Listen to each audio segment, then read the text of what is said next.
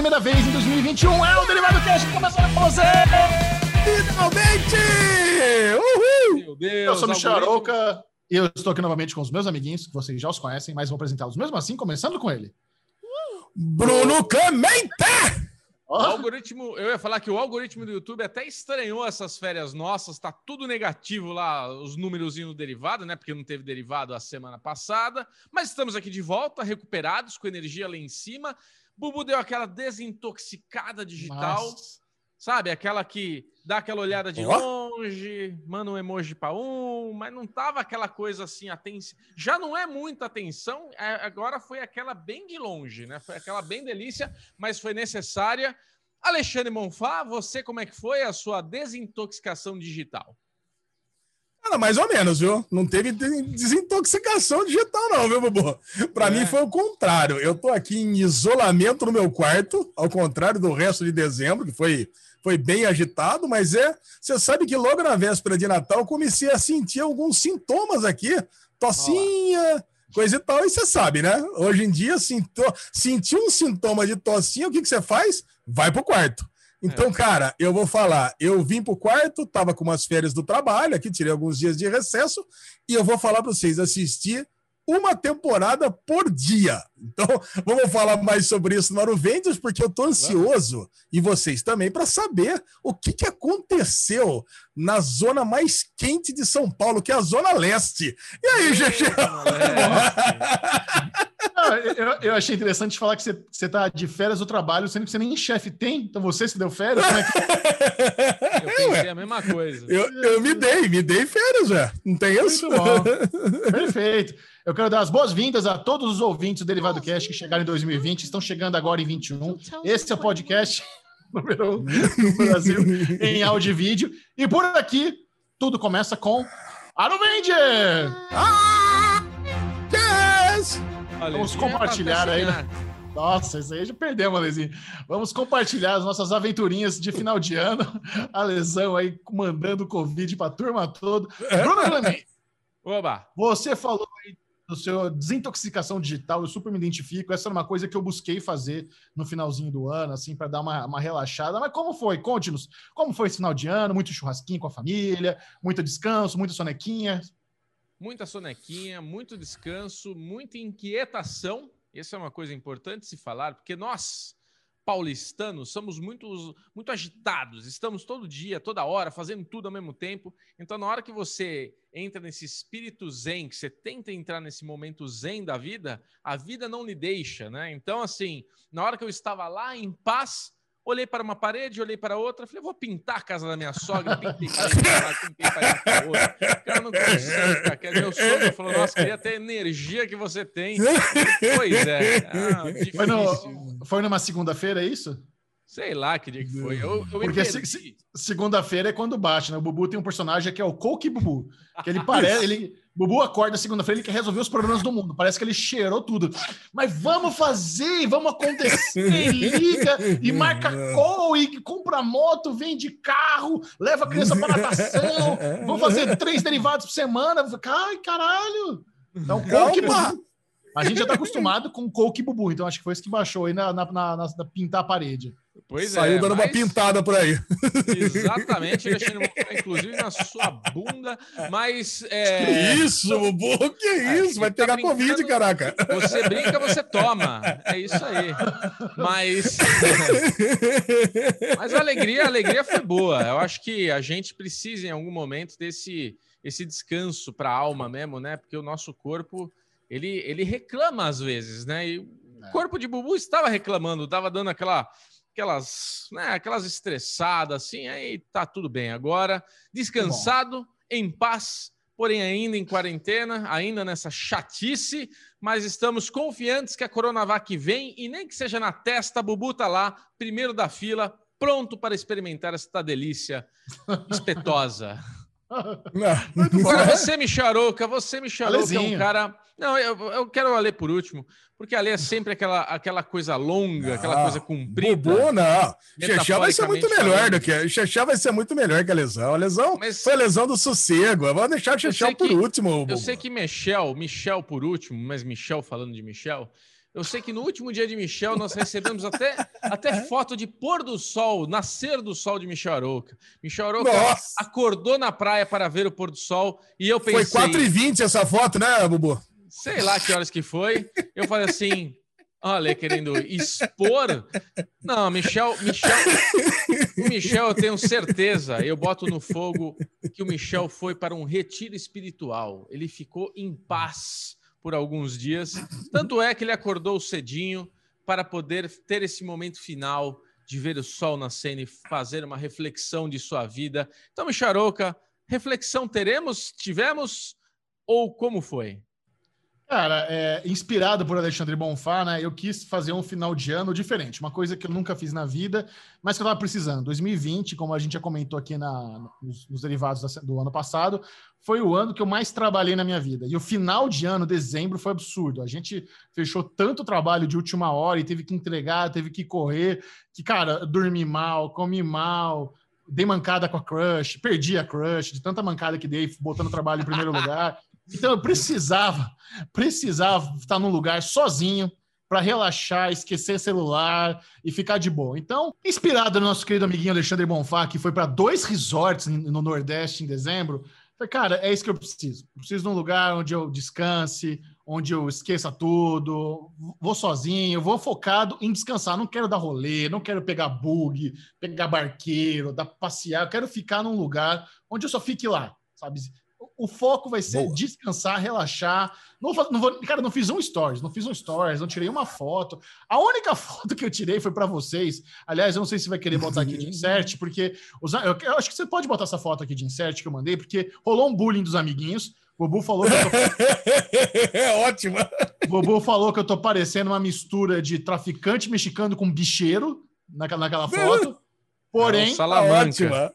Eu mandei para as pessoas mais próximas, né? A Aline falou que eu tô bonito, Carol falou que eu tô bonito, então quero ver a opinião da galera aí. Bota no insert essa fotinha. Ué, achei, achei preconceito agora, não pode existir traficante bonito? Não, vocês falaram de forma pejorativa. Traficante mexicano com bicheira uma forma pejorativa. Chapeuzinho, camisa florida, né? Eu abracei, abracei o, o pique do turista no Nordeste. Aí eu encontrei lá um, um, resort que é um pouco mais humilde do que do Alemão Fá, não era. Assim, não é, não. Sim, mas é muito bom. Foi né, é. um resort all inclusive, bonitinho. Eu cheguei lá. Cheguei que dia cheguei lá? Cheguei, no, cheguei à noite, no, numa terça-feira. Aí eu fui fazer o reconhecimento do local, dei aquela caminhadinha para entender onde era o quê, não sei o quê. Cara, quando o dia amanhece, você sai naquele paraíso, você vê aquelas palmeiras, o resort pé na areia, sabe? Onde você tem ali a praia à sua disposição, piscina, comida, bebida à vontade. Que paz, cara. Que coisa gostosa, o barulho da onda, sabe? Era, era, era o que eu precisava. Eu até eu passei protetor solar, mas eu esqueci de mostrar para vocês. Foi meio cabaço, cara, e não passei no, no pé. Aí o ah, compridão deitou na espreguiçadeira com os, com os calcanharzinhos de fora, com os cambitinhos de fora. Fiquei com as puta marca no, no calcanhar, assim, vermelha, separando o resto do corpo, mas, assim, mas não, não queimou. Uma coisa interessante do, do lá em onde eu fui, em Recife, é que estava um, um, dia ensolarado, mas não estava aquele calor de você ficar na sombra suando, sabe Rio de Janeiro? Sabe quando você tá, não tem um vento, você está ali parado, aquele cozinhando, não era assim lá. Era aquele dia lindo, aquela brisa gostosa, incessante vindo do mar, não parava. Aquela brisa que vinha o dia inteiro, cara, você fica confortável, sem suar, num dia, cara, coisa mais gostosa do mundo. Aí a lesão, né? A parte das comidas e das bebidas. Tem o restaurante lá, que é o, que é o restaurante all inclusive, com comida o dia inteiro. E, e, e, tem os restaurantes à la carte, que você pode ir, que eles são mais chiques, e você pode ir se você quiser e pagar lá para comer. Eu, no pacote que eu, que eu ganhei, eu recebi dois vouchers para conhecer restaurantes. Então eu escolhi lá o francês, escolhi o, o, o italiano e por sorte, olha que interessante, né? A hora que eu fazer a reserva do alacarte, eu cheguei de máscara, óculos escuro, chapéu. Cara, não dá, não dá para ver absolutamente nada do meu rosto. Se eu tô com, com a boca, o nariz, os olhos e o cabelo tampado, não tem como. A hora que eu fui fazer o, o, a reserva, um menino me olhou assim depois. Tudo bom, eu queria fazer a reserva aqui para o restaurante. Ele me olhou assim. A primeira coisa que ele falou, ele, ele franziu assim os olhos. Sabe quando você consegue ver o cara tentando acessar a memória dele? Ele olhou assim: o, o senhor é youtuber? Falei, caralho. Falei, caralho, como é, que, como é que você me reconheceu com, com esse monte de coisa na cara? Falei, ah, você, o senhor faz as lives né, a, de, de Westworld com a Carol e com a Mikan. Falei, isso mesmo. Falei, Porra, que legal, não sei o quê. Vem cá, fez a reserva para mim. Foi um menino muito gente boa, Bruno o nome dele, Bruno Vila Galé. Cara, atendente muito gente boa, me tratou com muito carinho. Depois eu esqueci de levar outro voucher para fazer a segunda reserva. Eu ia perder porque eu estava lotando. Ele tomou a liberdade de ir lá, fazer a reserva para mim, me procurar na praia, entregar a reserva. Cara, muita gente boa. Ah, o atendimento, eu fiquei surpreso que ele me reconheceu pela voz, cara. Porque eu, ah, já fui, eu já fui reconhecido quando fui fazer teste de Covid no Fleury, eu estava com máscara também, mas tava com os topetinho branco, né? Topetinha é marca registrada. E o cara do Fleury me reconheceu também. Mas fala, beleza, aí dá para ver os olhos, dá para ver o cabelo tal. Mas me reconhecer de máscara, óculos e chapéu, que eu não uso chapéu. Ah, aí foi, aí foi foda. Foi, foi ninja Essa demais. foto, quando, quando o é. Michel mandou essa foto pra gente, que ele falou, caralho, contou a história e mandou a foto que o cara tirou com ele, assim, né? Tipo, ele, é... máscara, tira... Cara, a hora que você mandou a foto e tava o assunto, eu falei, o que, que é essa foto que estão mandando, sabe? Tipo, que, que, que, merda é essa? O que, que é esses caras? caralho, é o Michel que tá. Eu não, eu não reconheci o Michel, tô o dia inteiro com o cara. Exato. Não, cara. Eu, eu, eu vou ser obrigado a expor a parte de comida. Eu sei que o Michel vai falar um pouco mais. Eu também Mas o Michel, a primeira, a primeira refeição que o Michel tava lá, saiu do quarto, foi lá, ó, oh, amiguinho, estou aqui, sentei aqui na espreguiçadeira, coisa e tal, tô aqui sozinho no meu canto, e fui lá, peguei uma porçãozinha de frango frito.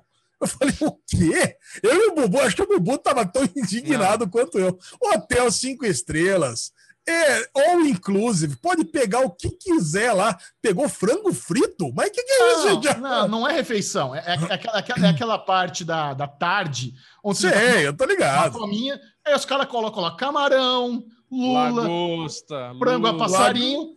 Eu não como camarão, não como, vi o frango a passarinho, peguei o frango a passarinho ali, qual o problema? Tá certo. Eu acho isso, frango a passarinho. Vou achar um amigo humildinho. Ainda mais, não, ainda mais frango passarinho na praia, cara. Tem os ossos, depois você vai deixar tudo jogado ali. Não, cara, não, não, não me desculpa. Ale, tem a mesinha ali do lado. Não, não, não, vai, não só jogando na areia para os peixes comer. Você come deixa na mesinha do lado, aí vem a tia e recolhe. Sabe, tem, tem um monte de gente ali trabalhando. Para não, com eles. Ah, eu preciso falar, você é uma decepção. Porque depois ele é. falou, meninas, ele vem, né? Amiguinhos, vamos lá. É, cardápio aqui do jantar: salmão o Michel fala salmão, né? Não fala salmão, salmão mas tô zoando. Salmão, lagosta. Salmão, lagosta. É, ancho. Camarão. An... Não, ancho não. Você falou, tipo, frutos do mar. Ancho? É, ancho também. Frutos do mar, porco, não sei o que, não sei o que lá, e salmão. O que, que, você acha que eu peguei? Eu já escrevi salmão, né? Que você Lógico que ele pegou essa bosta. É que essa foi a, a, ceia de ano novo, né? Porque eles fizeram a ceia de ano novo ao ar livre, foi muito gostoso. Eu sentei numa mesa, acabei ficando sozinho na mesa, porque eu peguei uma mesa grande, eu fui fazer a reserva da mesa da, da ceia de ano novo, aí foi ao ar livre, com palco lá, com showzinho, eu consegui pegar uma mesa lá na frente, aí eu peguei uma mesa de cinco lugares, botei meu nome, ela falou, ah, quando os outros quatro que entrar aí é nós. Acabou que eu fiquei sozinho. Sozinho? Não... Sozinho, não, mas... pô, que triste, hein? Não, cara, foi de boa, porque eu fiz amizade com as mesas do lado, fiquei de boa ali sem ninguém, foi tranquilo, tava de frente pro palco, aí teve showzinho, teve fogos, aí teve esse cardápio de ano novo que era leitoa, salmão, lagosta e ancho. Eles fizeram um surf and turf lá. Né? O meu surf and turf foi ancho e salmão. Delícia, pô. Muito bom. O que, que você tá menosprezando? É. Cara, tá perfeito. Lagosta, lagostória, lagosta enorme, viu, viu pulando do lugar dela pra chapa lá. Imagina, na manteiguinha, Oi. delícia. É, não quero. Um salmão, agora, agora, Bobo. Nossa, é verdade. Agora, minha maior tristeza foi quando o Chechel revelou a cerveja que tinha lá. Aí, é. aí eu me senti privilegiado realmente lá no meu resort, porque, pô, Itaipava, Xixi, é isso mesmo? Itaipava. Tinha Petra, ah, que Petra, Petra é uma excelente cerveja, cara. Agora. Malte. É, não, Petra é uma excelente cerveja. Agora você está tomando Itaipava e não Petra. Não, é a, a chopeira era de Itaipava. Por isso. Ah, ixi. A chopeira, aí fica a chopeira aberta lá para quem quiser, fica água de coco. Mas a verdade é que, por mais que fosse open bar, open food, eu não, eu não enfiei o pé na jaca. Não fiquei bêbado nenhum dia, não fiquei de ressaca nenhum dia. É, oh, deu, as, a, o golezão estava contando o pique, né? Que você chega com duas caipirinhas e duas cervejas e toma na velocidade. Eu não fiz isso. É, o lance, assim, é, é para cada cerveja um drink. É assim que funciona, ou inclusive, é assim. Você não, conseguir não, zerar não, tudo. Fui bem de boa. Eu, obviamente, bebi, comi mais que o normal, mas não fiquei de ressaca nenhum dia, não passei mal, não fiquei com caganeira, vomitando nem nada. Não, não enfiei o pé na jaca. Aproveitei, aproveitei bem. Pô, o, eu descobri, sabe o que eu descobri? Eu descobri que a melhor refeição era o almoço. Então eu tava, eu tava começando a pular café da manhã. Café da manhã acho que eu tomei duas vezes só. Aí eu não, não tomava Nossa. café, ia direto pra praia e me resguardava para almoçar gostoso. Porque no almoço é onde os caras faziam bacalhau, aí tinha cordeiro, aí tinha, teve, o, teve o almoço nordestino lá com baião de dois, escondidinho de, de carne seca. Caraca. Então foi você acredita, que, você acredita que eu não almocei nenhuma vez no resort? Acredito. Porque eu tomava o café da manhã e ah. já ia pra praia, pra piscina, ficava até Sim. de noite e depois jantava. Porque, cara, você tem muita oferta de comida, né? Nas estações, no resort todo. Então, é. cara, eu não via necessidade de comer, mesmo porque o café da manhã era muito foda, né? O café da manhã, com as tapiocas e tudo mais, é, puta, é muito bom, cara. Então, é isso. Mas o café da manhã é café da manhã com estilo hotelzão, aí tem a estação da tapioca e a estação do omelete. Falei, ah, mano, hum. tapioca eu faço em casa, foda-se. Omelete eu faço em casa. Então, eu caguei pro café da manhã comi só umas duas vezes e foquei mais no almoço, que era a melhor refeição mesmo. É, o, aí o jantar, fui, teve os dias. Cara, agora, decepção. O jantar lá no restaurante francês, que era para ser o, o, mais chique, foi a pior refeição que eu tive. É, Bem ruim. Caraca! Ainda, né? Bem ruim. Comida seca, eles preparam com antecedência. Ela vem toda seca, assim, sabe, desfarelando. Não curti. Não curti mesmo. Cara. Mas eu te falei isso, eu já fiquei né, em Cancún, na minha lua de mel também. Fiquei nesses all inclusive, delícia, que tem três, quatro restaurantes, que não sei o que lá. E daí tem aquele restaurante que, é, que não faz parte, que é cinco estrelas, não sei o que, Michelin, a porra toda. Aí você vai comer, é isso. É caro, a comida não é tão gostosa, o atendimento é ok, e, e os outros restaurantes são tão bons que você fala, é. porra, devia ter comido a lulinha lá do outro, lá que Sim. tá tudo certo. Uma coisa que eu fiz que foi bem gostosa, cara, na, lá na areia do hotel mesmo, tinha uma galera oferecendo passeio de lancha. Aí eu fui lá, puta, desce a, de, opa, desce a fortuna, né? Fazer um passeio de lancha. Aí eu cheguei, a, a pessoa falou: não, eu passei de uma hora e meia. Se você tiver aí com, uma, com quatro pessoas, a gente faz 180 para as quatro pessoas. Nossa, aí barato eu, demais. Aí eu falei: não, mas eu tô sozinho. Você tá sozinho? Ah, então dá pra fazer por 150, porque economiza gasolina, menos pessoa. Eu falei, porra, Interessante. Como é, como é que eu passeio? Isso já era na hora do almoço ali. O sol estava alto ainda, então não quis fazer na hora do almoço. Falou: ó, o gostoso é você fazer na maré baixa, porque na maré baixa, de manhãzinha, você consegue nas piscinas naturais, dá para você subir no Recife, porque tem aquele Recife que corta a praia de Recife, né? Acho que por isso que chama Recife, que é gigante, são quilômetros de Recife.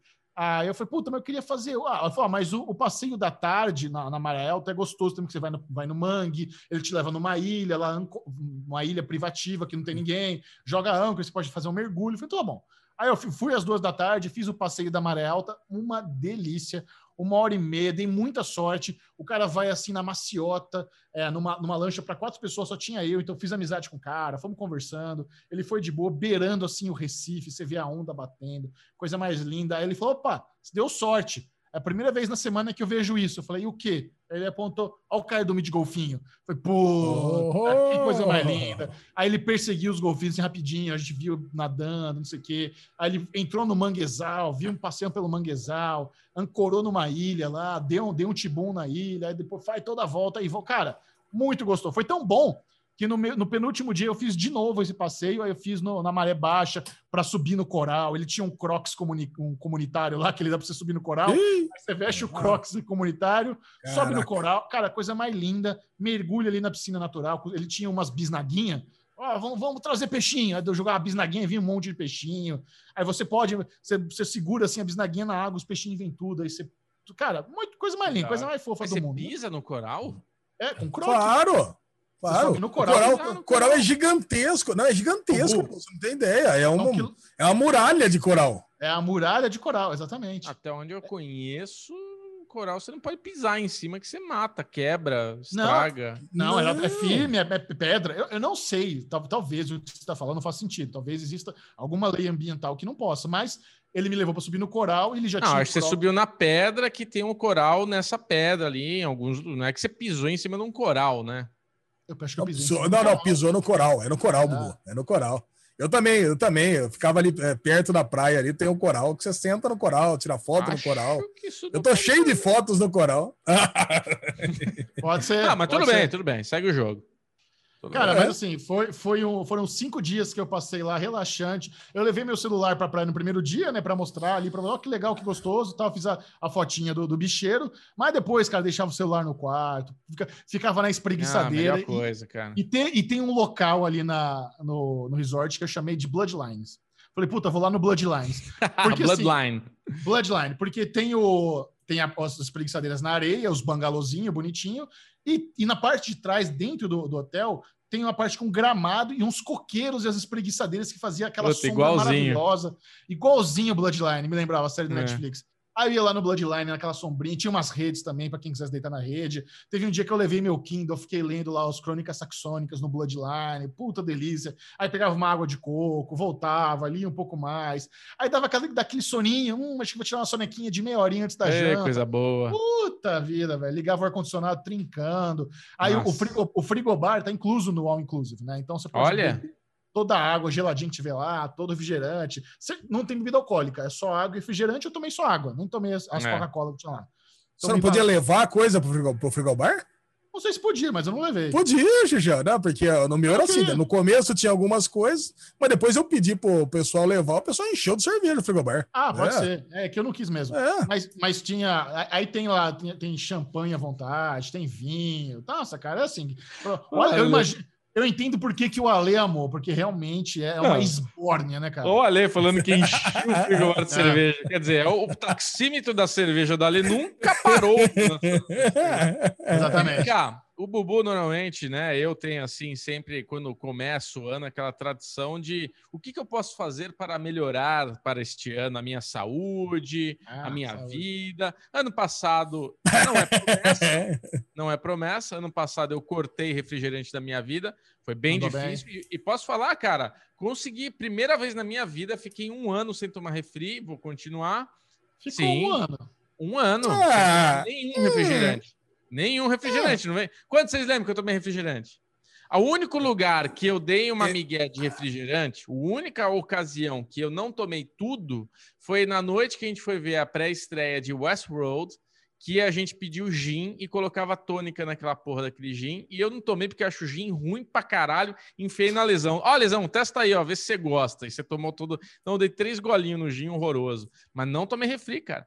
E esse ano é impossível, mas eu vou tentar evitar chocolate. Então, assim, chocolate, se for comer, uh. só 70% para cima. Aquele ruim, oh. sabe aquele que você morde, quebra que nem espelho, né? É uma... horroroso. Então, chocolate eu vou. É porque é. assim, eu preciso explicar para as pessoas que estão ouvindo que eu tenho um problema com Coca-Cola e chocolate. É um consumo é, é, é, tipo assim, eu tenho uma moedinha de alcoólatras anônimos de Coca-Cola, que eu tô há um ano limpo de, de Coca. Eu falo refrigerantes, foda-se, o meu problema é Coca. E agora chocolatão ao leite, delícia. Nossa, até arrepio só de lembrar foi um chocolatinho. Então eu tô com essa meta, bom, eu, consigo. Muito bom, muito bom. Bom, eu, eu então em 2021, para melhorar a minha saúde, vou deixar de fumar e não vou comer chuchu, tá bom assim? Ótimo. Não vai tomar suco de carambola, né? Vou deixar de fumar cigarros e não vou comer chuchu. E você, Gegel? Ah, eu não pensei nada, não. Tu caguei pra isso. Conta pra gente como é que foi o ano novo, Lesão. Vai, Lezinho, você. Cara, meu ano novo, ao contrário do Natal, foi bom, né? Porque, então, eu fiquei isolado no meu quarto aqui, por causa dos sintomas de gripe. E depois se mostrou realmente uma gripe. Eu fui o Rubinho Barrichello aqui do grupo, né? Que foi o último a enfiar o cotonetão no nariz. Cara, e, e, assim foi muito triste, né? Porque eu queria fazer o PCR o quanto antes para poder passar o Natal numa boa, ou não, né? Se eu tivesse Covid, realmente eu ia passar isolado de qualquer forma, mas aí não podia, porque eu teria que ter três dias de sintomas, segundo lá o laboratório. Então, no terceiro dia do sintoma, aí eu cheguei no laboratório e falou: não, agora não dá mais. Que agora também já era 24 de dezembro, agora só depois do Natal. Não vai ser resultado nenhum. Então eu fiz na semana entre o Natal e o Ano Novo, aí saiu no dia seguinte e deu negativo.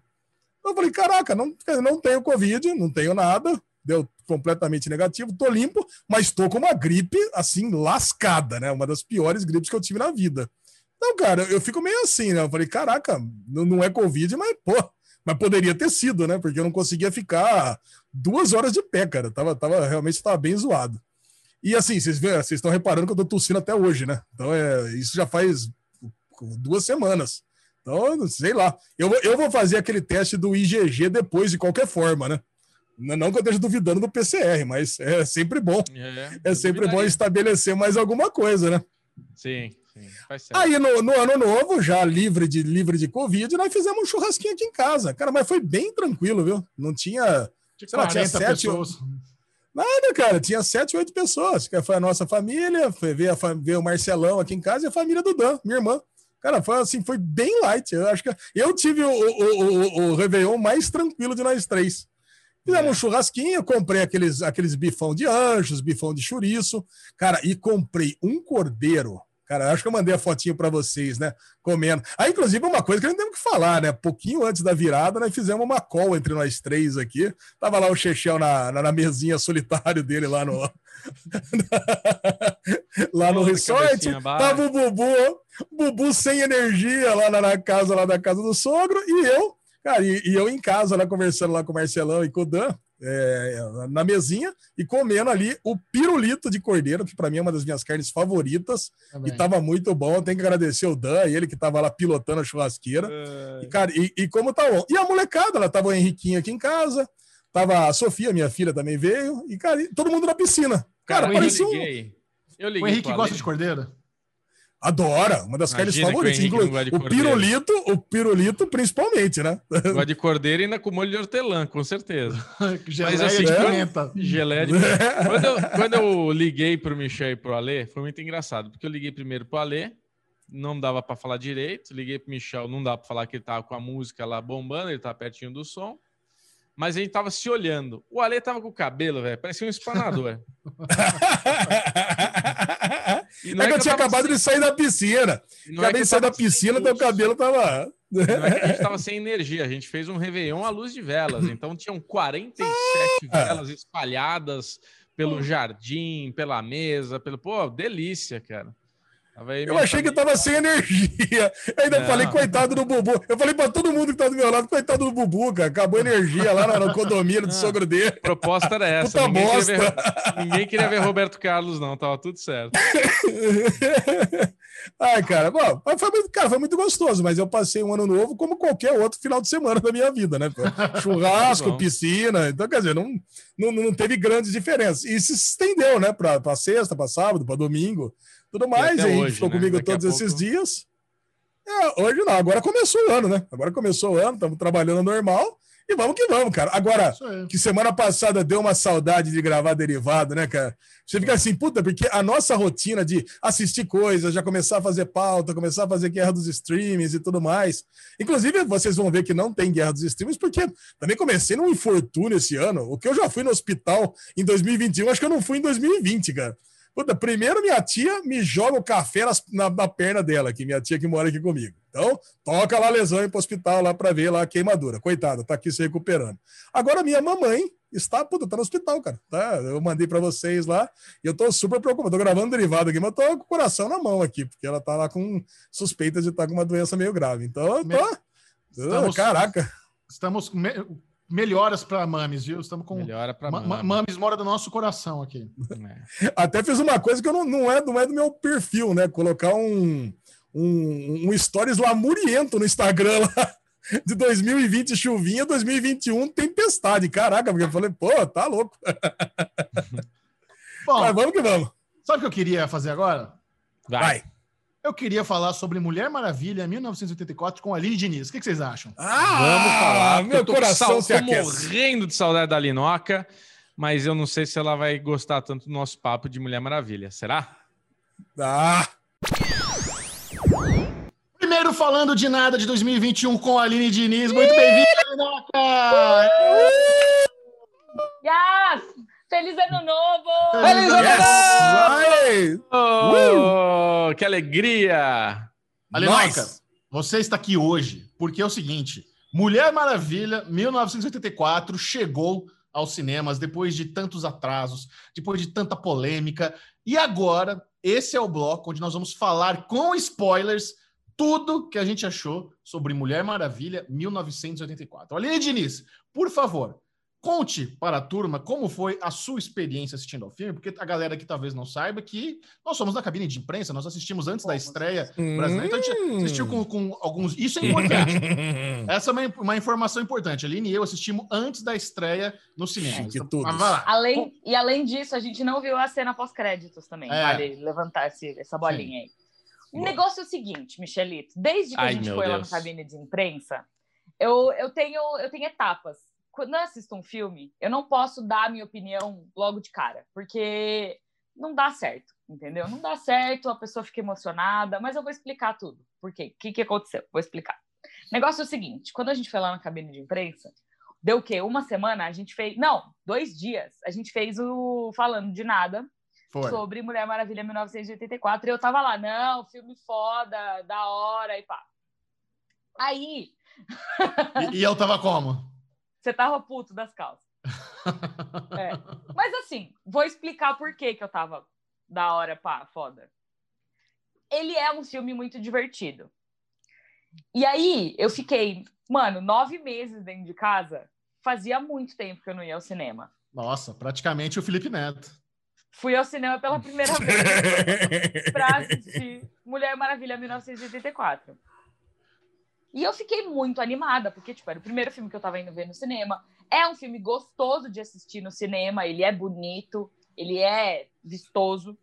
É... E ele é um filme muito divertido. Só que, assim, ele é um daqueles filmes que você não pode ficar pensando muito nele. Porque quando você começa a pensar muito nele, você começa a encontrar os problemas do filme. E aí eu comecei a ver que ele tem muitos problemas. Dito isso, ainda sou devota da ideia de que ele é um filme muito legal de ver no cinema. Ele tem uma experiência cinematográfica muito legal. Mas eu já não estou mais tão apaixonada por ele quanto eu estava inicialmente. Não, mas isso que você falou é interessante, porque assim, quando a gente saiu do cinema, eu assim, eu, eu tava com, com, com um nó no estômago. Falei, cara, que desastre de filme. Mas eu fiquei na minha. Eu fiquei na minha, falei, não, não vou cagar no filme, né? Eu, eu sei que eu sou um cara azedo, que não, não gosta de nada, então eu fico na minha.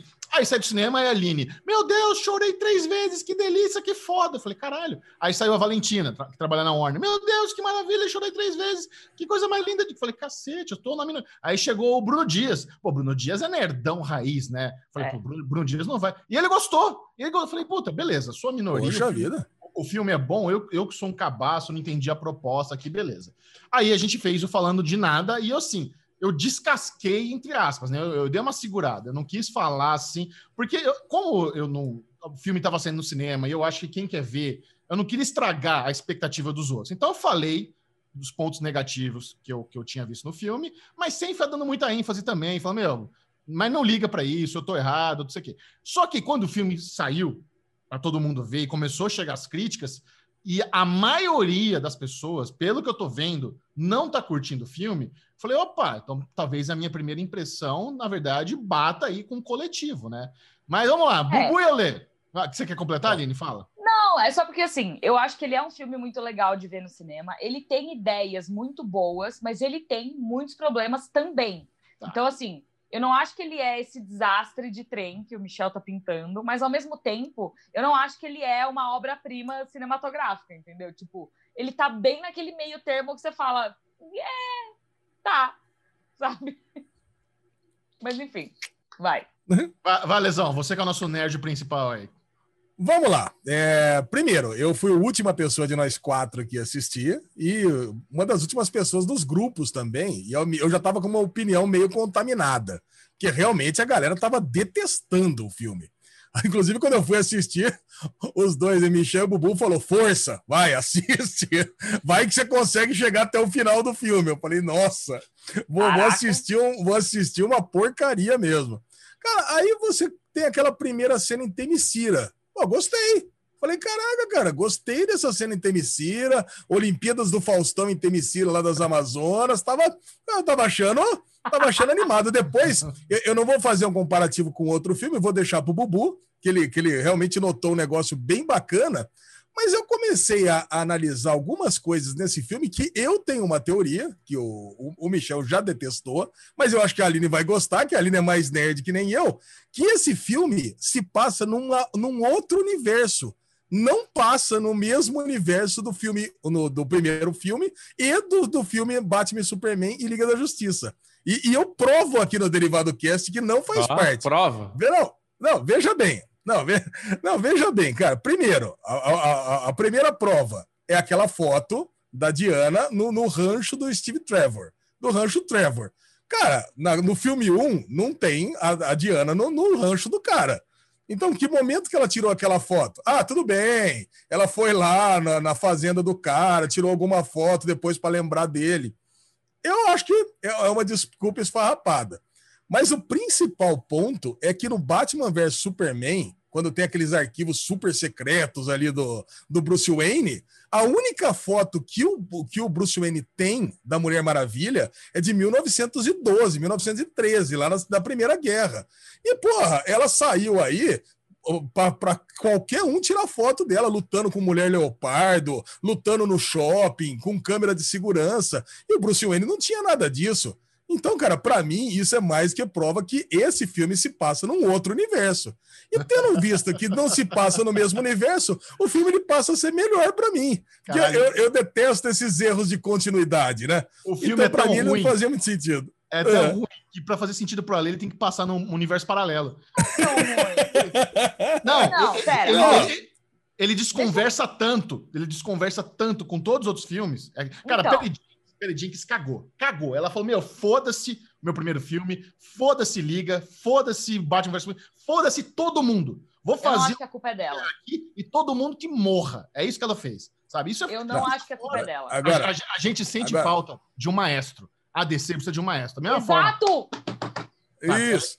Agora, só, só complementando a, a, minha sensação desse filme, parecia os quadrinhos que eu lia quando eu tinha, sei lá, 15 anos, 10, 12, de 10 a 15 anos. Aqueles quadrinhos da Era de Ouro. Ali não vai saber o que eu tô falando. É aquele quadrinho que era meio despreocupado não vem querer trazer ali. Tanto que, ó, é, o Ale tá muito... É, a Aline, é. a Aline tá comigo. A Aline vai me entender. a Aline vai mas me defender. É verdade. Ó. De o vilão. O vilão não faz muito sentido, a escalada do poder não faz sentido. Ele, ele atravessa países, ele fala com presidentes de outros países. De repente, ele tá. Ele, ele tem um poder que ele consegue dominar o mundo inteiro de uma hora para outra, e a ameaça que era absurda, ela, ela é contida numa cena final, lá num, num ápice final. E acabou. Cara, então eu realmente eu tava parecendo que eu tava lendo um, um quadrinho do Superman, da Mulher Maravilha, ou até do sei lá, desses super poderosos aí da DC da, da, da, da década de 70, 80. Vocês não ficaram com essa sensação? Você não ficou, Aline? Eu fiquei, mas a, a, eu, eu, quando eu saí do cinema, quando para falar, olha, quando, Michel, quando eu saí do cinema, a primeira coisa que eu te falei foi: esse filme é brega e eu amo. Porque é isso, entendeu? Tipo, ele, ele tem é esses erros que são muito. Ele é, ele é brega. Ele é brega. Ele tem esses erros que são clássicos de filmes dos anos 80, que é tipo ele tem uns errinhos de continuidade, ele tem uns errinhos de, sabe, essa coisa temporal, errinhos? você viaja para um lado para o outro. Mas eu acho que eu acho errado quando o Michel joga a culpa toda nas costas da Perry Jenkins. A Ué, culpa não é dela. Ela, ela, é diretora, produtora e roteirista. A culpa não é dela. Não, a culpa não é dela. dela. 100%. Não, 100%. não, porque quando, quando a gente fala sobre DC, a gente está partindo do, do, do, do, pressuposto de que tá tudo interligado. E a gente já sabe que não, tá, não tá. Entendeu? Não tá. Tipo, Cara, quando a gente vê, o primeiro Mulher Maravilha saiu quando o Zack Snyder ainda estava meio que em comando, sabe? Então, quando você vai vendo essa evolução, tá tudo uma bagunça. Se as coisas não se encaixam, elas não precisam se encaixar. E por pelo fato da gente ter um primeiro Mulher Maravilha e um segundo Mulher Maravilha, a gente quer que eles sejam e façam sentido um com o outro. É. Nada faz sentido dentro não. daquele universo. Nada não, faz não fazer. Tem que fazer. Nada faz sentido. Gente, o primeiro, o primeiro Esquadrão Suicida não vai ter nada a ver com o segundo. E vai estar tá tudo bem, entendeu? Não vai ter nada a ver com o segundo. O James Gunn já falou isso, entendeu? Então, acho que assim, quando a gente parte de um pressuposto de que o universo inteiro tá bagunçado, não faz sentido a gente querer que uma coisa seja ligada à outra, entendeu? Tipo, ah. eu entendo. É, e, e, aí eu entro no ponto de que lá atrás. Eu gravei um Rapadura Cast esses dias, eu tava puta das calças, porque é isso, entendeu? As pessoas acham que, ah, não, mas a, a culpa é dela, porque ela não soube fazer direito. Velho, não tem uma pessoa para liderar e para comandar esse negócio. Não tem alguém olhando para essa linha temporal como um todo e falando: você não pode fazer isso, mulher, porque lá atrás não aconteceu. Véi, ela não sabia. Eu tenho certeza que o primeiro Mulher Maravilha ela entrou só para dar nome no projeto, entendeu? Tipo, aquele filme é um filme do Zack Snyder do começo ao final, não é um filme da Perry Jenkins, saca? Então acho que assim, quando a gente começa a falar sobre universo, linha temporal, continuidade, a DC não tem ideia do que eles estão fazendo. Eles ainda não, não, determinaram se eles querem fazer uma linha temporal contínua com esses filmes de Liga da Justiça ou se eles querem fazer qualquer um, foda-se. Aí a gente tem três coringas só no cinema entendeu? Uhum. Tipo, não dá, não dá, entendeu? Não dá. Não tem como Eu esperar queria... coesão de um bagulho desse. Queria me manifestar agora, estou quieto até agora, porque minha, minha opinião é muito. Bubu é muito... se segurou, fiquei orgulhoso. Tá orgulhoso, Olha? Michel? Bubu 2021, Bubu novo, hein? Mas eu queria, é? eu queria só desqualificar tudo isso que a Aline falou, porque a Aline tem um WhatsApp da Perjenx, é amiga dela, fez lá palco com ela na CCTV. Então, assim, tá puxando sardinha aí. Quero desqualificar. Aline... Caraca! Eu, eu, eu, queria só falar o seguinte. A intimidade é uma bosta, né, Jujão? É. Esse, filme, esse filme é uma bosta. É o pior filme que eu já vi na minha vida. Tá no pior pior filme ruim da porra. Joga no lixo essa bosta desse filme. Nossa senhora, mano. Raiva vendo o filme. Raiva. Fiquei com raiva em todo momento. Começou o filme, já fiquei com raiva, porque já tava criança correndo no meio do bagulho das Atenas, lá das Amazonas lindas e maravilhosas. Eu falei, peraí, calma aí, mano. Que porra é essa? A menina no outro filme que ela começa lá, a mãe dela tá puta que ela não quer que pegue no clipes para brincar de, de não sei o que lá. A amiga dela fazendo a ratoeira, esquema da, da do, do, do, debaixo dos panos para treinar ela adolescente. Começa o filme, a menina no meio das Amazonas correndo numa puta competição. Universo paralelo. Eu falei, não tá, já cagou o filme, então que já não conversa. Aquela cena do shopping que ela vem brilhando, que é, é, Maravilhosa. Olha, que coisa ridícula. Eu falei, meu Deus do céu, que, que cena é essa, gente? Chapolin, cadê o areolito? Coisa maravilhosa. Michel me falou, mano, usaram todas as técnicas de 1970 do cabinho amarrado nas costas dela pulando para cá, ela pulando para cá, as crianças voando, o carinha pendurado. Eu falei, nossa, porque assim, eu entendo acho que a opinião da Aline é válida, a questão de tipo, estamos fazendo Wonder Woman 1984 e estamos nostalgicamente usando técnicas de 1984. Caguei, ruim, ficou péssimo pro filme. Um filme que a gente está dois anos esperando, onde o trailer da CCXP ao vivo maravilhoso me deixou com a expectativa lá em cima. Olha, vou falar para vocês novamente, é uma decepção astronômica esse filme. Para mim, foi uma. Eu fiquei extremamente chateado com a DC e terminei pensando: por que que nós não temos Marvel adquirindo a DC? Falando, me dá tudo essa merda aqui, vai. Que vamos isso? Um... Vamos matar a DC, sabe? Tipo aquela coisa meio monopólio. Vamos comprar a DC, Nossa, a gente vai aos pouquinhos acabando com ela. Mas é isso. Põe o Batman aí e tal. Porque, mano, é muito ruim a tem... DC mas esse problema é muito, é muito claro, assim, para mim. Eu acho que a é. DC, é. ela chegou num ponto que ela não quer fazer igual a Marvel. Ah, ela quer. Tentou... O sonho não, dela, o sonho dela é fazer igual. Tentou... Eles mais querem fazer igual. A gente já tentou e aí não deu certo, e aí o Zack Snyder saiu, e aí o Jim Webb saiu, e aí todo mundo está saindo. Então vamos, vamos deixar todo mundo fazer o que quiser. E aí dá isso, entendeu? E aí é. dá o fato de que ninguém sabe o que está fazendo, ninguém sabe como que é o universo, o que está estabelecido no universo, ninguém lembra o que aconteceu nos filmes anteriores, e sai um filme que não tem nada com nada, não é ligado A com B, e se você não faz um filme tipo, sei lá, eu nem sei que continuação que tem que faz sentido, saca? Tipo, porque não tem, não faz sentido, nada faz sentido. No universo da DC, não, não tem uma ordem. Você pode assistir qualquer filme, sabe... em qualquer mas, ordem, em qualquer momento, não. tá tudo bem, entendeu? Você sabe uma Bubu, coisa mas assim, não, Bubu, mas assim, mas uma coisa só. É, precisa é, ter universo? Já, a Marvel criou um negócio maravilhoso que é o MCU, que é um universo que faz sentido, mas que dá um puta de um trabalho. Agora vai interligar com as tá? séries. E tem, lógico que tem erro, tem vários tem erros. Agora, a DC não conseguiu, mas ela acerta demais em filmes isolados. O filme do Aquaman é, é um filme que eu gosto. O filme do, do Capitão Marvel, é o, pô, é do Shazam, é um filme o legal. Filme, de repente ele faz um, ele faz ali um, um universozinho particular lá com o Shazam, com o Adão Negro, acabou. Fica não, contido naquilo ali. Ele vai estar, tá, ele vai aparecer no Liga, já falou, tá no mesmo universo. É, então, mas aí já começa a cagar tudo de novo, né? Vamos falar a verdade. Aí já já, já não, a coisa não. não vai dar certo. Mas aí a gente tá falando de um Liga da Justiça que vai ter outro Batman, que possivelmente é. vai ter outro Coringa, entendeu? Que, tipo, que vai ter outro Flash, que vai ter... As coisas não fazem sentido. É isso, é. entendeu? Quando você começa a trocar as coisas no meio do caminho e o negócio não tem uma coesão no início, meio e fim, não importa, entendeu? Não importa, Mas porque voltamos... não vai ser a mesma coisa. Mas tudo bem, vamos voltar para o princípio aqui, então, para o começo da conversa. Mulher Maravilha, number one, o primeiro, é bom pra caralho. É um filme ah, que eu é? assisti, gostei. Eu gostei, ah, é gostei bastante. É bom, é maravilhoso, assim, maravilhoso. Se, se, a gente tem uma Mulher Maravilha que funcionou, por que não fazer uma ligação? Porque, porque assim, cagar e fazer pior, para mim isso não fez sentido. Porque assim, se a gente tem uma, uma Mulher Maravilha nova, muito, tipo, diferente, caguei pro universo todo, pra história, mas se assiste e termina que nem Joker. Você assiste e termina falando: caralho, que filmaço da porra, puta que eu pariu. Mas Mulher Maravilha, você acaba falar: ah, vai tomar no cu, velho. Não acredito que viu essa bosta, puta que pariu. Tipo, é um filme que dá raiva, meu. Você fica com raiva do começo ao fim. É um monte de cena, um monte de coisa que cada cena é pior que a outra. A cena que ela tá lá lutando no meio dos carros, o carro voando. Pô, o trailer é maravilhoso. Você vai ver o filme, é uma sequência tão ruim, não faz sentido. Aí, tipo, ela tá lá no meio de tudo, tudo acontecendo, no meio de uma cidade lá no, no Afeganistão, sei lá onde que ela tá, não lembro.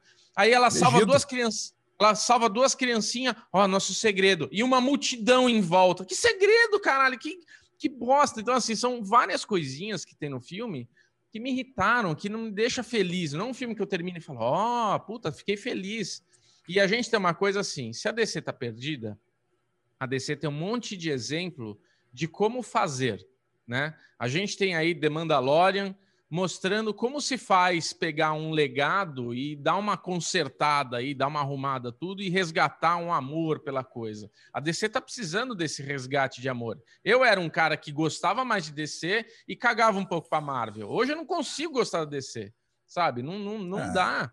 Tá difícil, cara. A cara... gente tem aí Cobra Kai. Cobra Kai, sériezinha merda que a gente ama do fundo do coração, que a gente vai falar aqui hoje. Mas Cobra Kai pegou um legado Karate Kid que é cheio de, de defeitos, cheio de coisas, e tá trazendo um monte de solução legais. Então, assim, por que, que a DC não se arruma tirando um pouco da Per Jenkins, então, vamos falar assim, DC. Por que, que a DC não se arruma, faz uma reunião lá e, ó, vamos comer? Porque parece que todo mundo lá dentro se odeia, sabe? É um departamento querendo ferrar com o outro. Parece que é um negócio assim. Esse filme de Mulher Maravilha, novamente, é um luxo.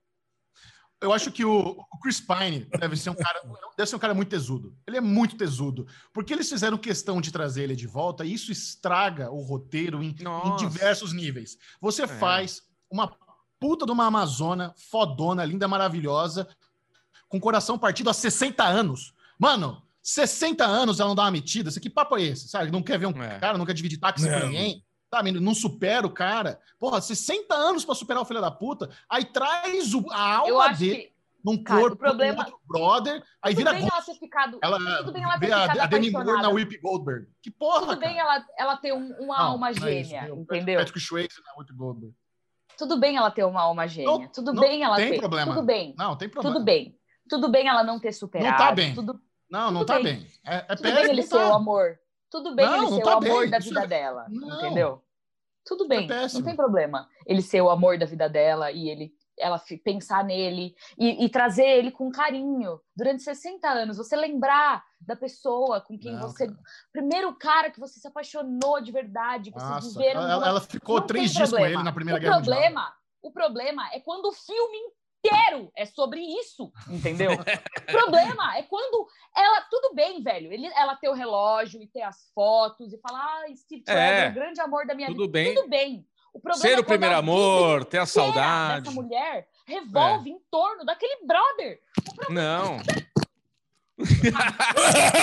Essa merda. Boa, é isso, isso, caralho. É esse o sentimento Mas que eu sério, tenho Mulher é Maravilha. sério mesmo. É sério mesmo que você quer fazer um filme sobre a Mulher Maravilha. Ela é super poderosa. Ela é perfeita. Ela é uma amazona. Ela É. é, incrível. Ela salva É pessoas. Ela tem superpoderes. E a vida dela revolve em torno de um homem. Caralho, mano. Aí Sabe? o roteiro me Sabe? traz uma pedra, É isso que eu disse. uma pedra, filha da puta, que o mas cara é isso que eu fala, falando, ah, eu quero que tipo, ele volte. O meu problema, o meu problema não é ela gostar dele, ter esse carinho por ele, e eu não, eu não tenho problema com o filme mostrar isso. Não tem É. problema nenhum, nenhum. Tudo bem, cara, mulheres se apaixonam, entendeu? E elas são românticas, e elas. Mas, cara, não é possível que essa, essa mulher que viveu 120 anos, entendeu? Tipo, ainda tá naquela. É. Não, é por isso. Não, é por isso que eu digo, cara. Esse, esse é um Ah, filme paciência, que ele, que ele, ele parece um filme da década de 70, 80, não só nos efeitos especiais pífios, né, grotescos, mas também nesse roteiro pueril. É um roteiro muito pueril, cara. O que, que uma mulher quer? Parece que foi feito na década de 70. Ah, a mulher quer o homem de volta dela. Então traz. Qual que é o maior desejo da mulher? Ah, quero meu homem de volta. Então, e o que, que ela perde? Ela perde o poder. Cara, não sei, sabe? É um. Aí, o, aí, o aí a outra mulher, o que, que a mulher quer? Quer o poder dessa daqui. E o que, que ela perde? Ela perde o que ela tinha de, de mais especial, que era inteligência, que era a, que, que era a capacidade de discernimento dela, né? Que era. Então, quer dizer, puta, são tão más escolhas nesse roteiro que parece que era um roteiro feito de uma forma meio infantil, que eram os roteiros feitos de filmes de super-herói na década. Não. Na, pros quadrinhos da década de 70. Mas isso, não- isso, eu acho que a gente podia consertar com alguém comandando esse universo e dizendo, cara, você não pode seguir nesse caminho. Porque a gente precisa dar continuidade na história, entendeu? Tipo, É. porque esse filme, eu acho que assim, pra mim, eu, eu, eu, gosto dele. Eu não acho um filme lixo, como o Bubu e o Michel estão falando. Eu não acho ele um filme lixo. Eu acho que ele tem algo ali. Eu acho que ele é um filme divertido, ele é gostoso de assistir. Mas, pra mim, o maior erro desse filme é que ele patina. A história não vai a lugar nenhum. Entendeu? Tipo, É. ela não desenvolve, Nossa. a Mulher Maravilha começa do mesmo jeito que ela termina. Tipo, nada acontece. O que que acontece? O que que ela aprendeu nesse filme? Nada. Ela ganhou o novo crush, o novo crush É. do bonitão lá que tinha a alma do Steve Isso, Trevor. é isso Nada. que ia falar. O fi- e o ele filme. não vai aparecer no terceiro filme. Quem vai voltar no terceiro filme é Sim. o Chris Pine, entendeu? Não, não vai, aí? não vai, não, não, Vai, não, vai, não, nem fodendo. Não tem, vai. acabou com o Não, Spine. não, não. É, acabou Chris Pine, não acabou essa Chris. Pine. Ai, Só foto. Gente, olha, mas uma- é, é isso que eu fico puta, sabe? É tipo, você, você precisa dar. Mano, eu, eu vou, vou comparar, eu vou comparar. Capitã Marvel. Capitã Marvel tem começo, meio e fim. A história caminha, anda. A gente descobre coisas novas. A gente descobre um povo novo. A gente descobre coisas que foram introduzidas lá na série do Ages of Shield, entendeu? Tipo, a gente. O negócio vai de ponto A a ponto B. Ela não fica parada ali patinando no mesmo lugar. O problema desse filme é que ela, fica, ela patina no mesmo lugar. Não vai a lugar nenhum a história. Ela começa e termina e ai, ai, e Steve Trevor nem volta, entendeu? Ele vai Vamos embora falar. Eu quero, eu quero uma visão feminina sobre a polêmica de a Diana ter transado com o cara sem o consentimento dele. Porque o cara tava com a alma do Steve Trevor no corpo. Cara, cara- Mas foi? Vocês não viram? Vocês não viram isso? Não, eu. Não, não vi. Problema, pro- Caraca. cha- chamaram de estupro.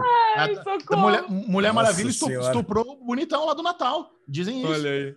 Caraca, e aí? Me nego a comentar isso.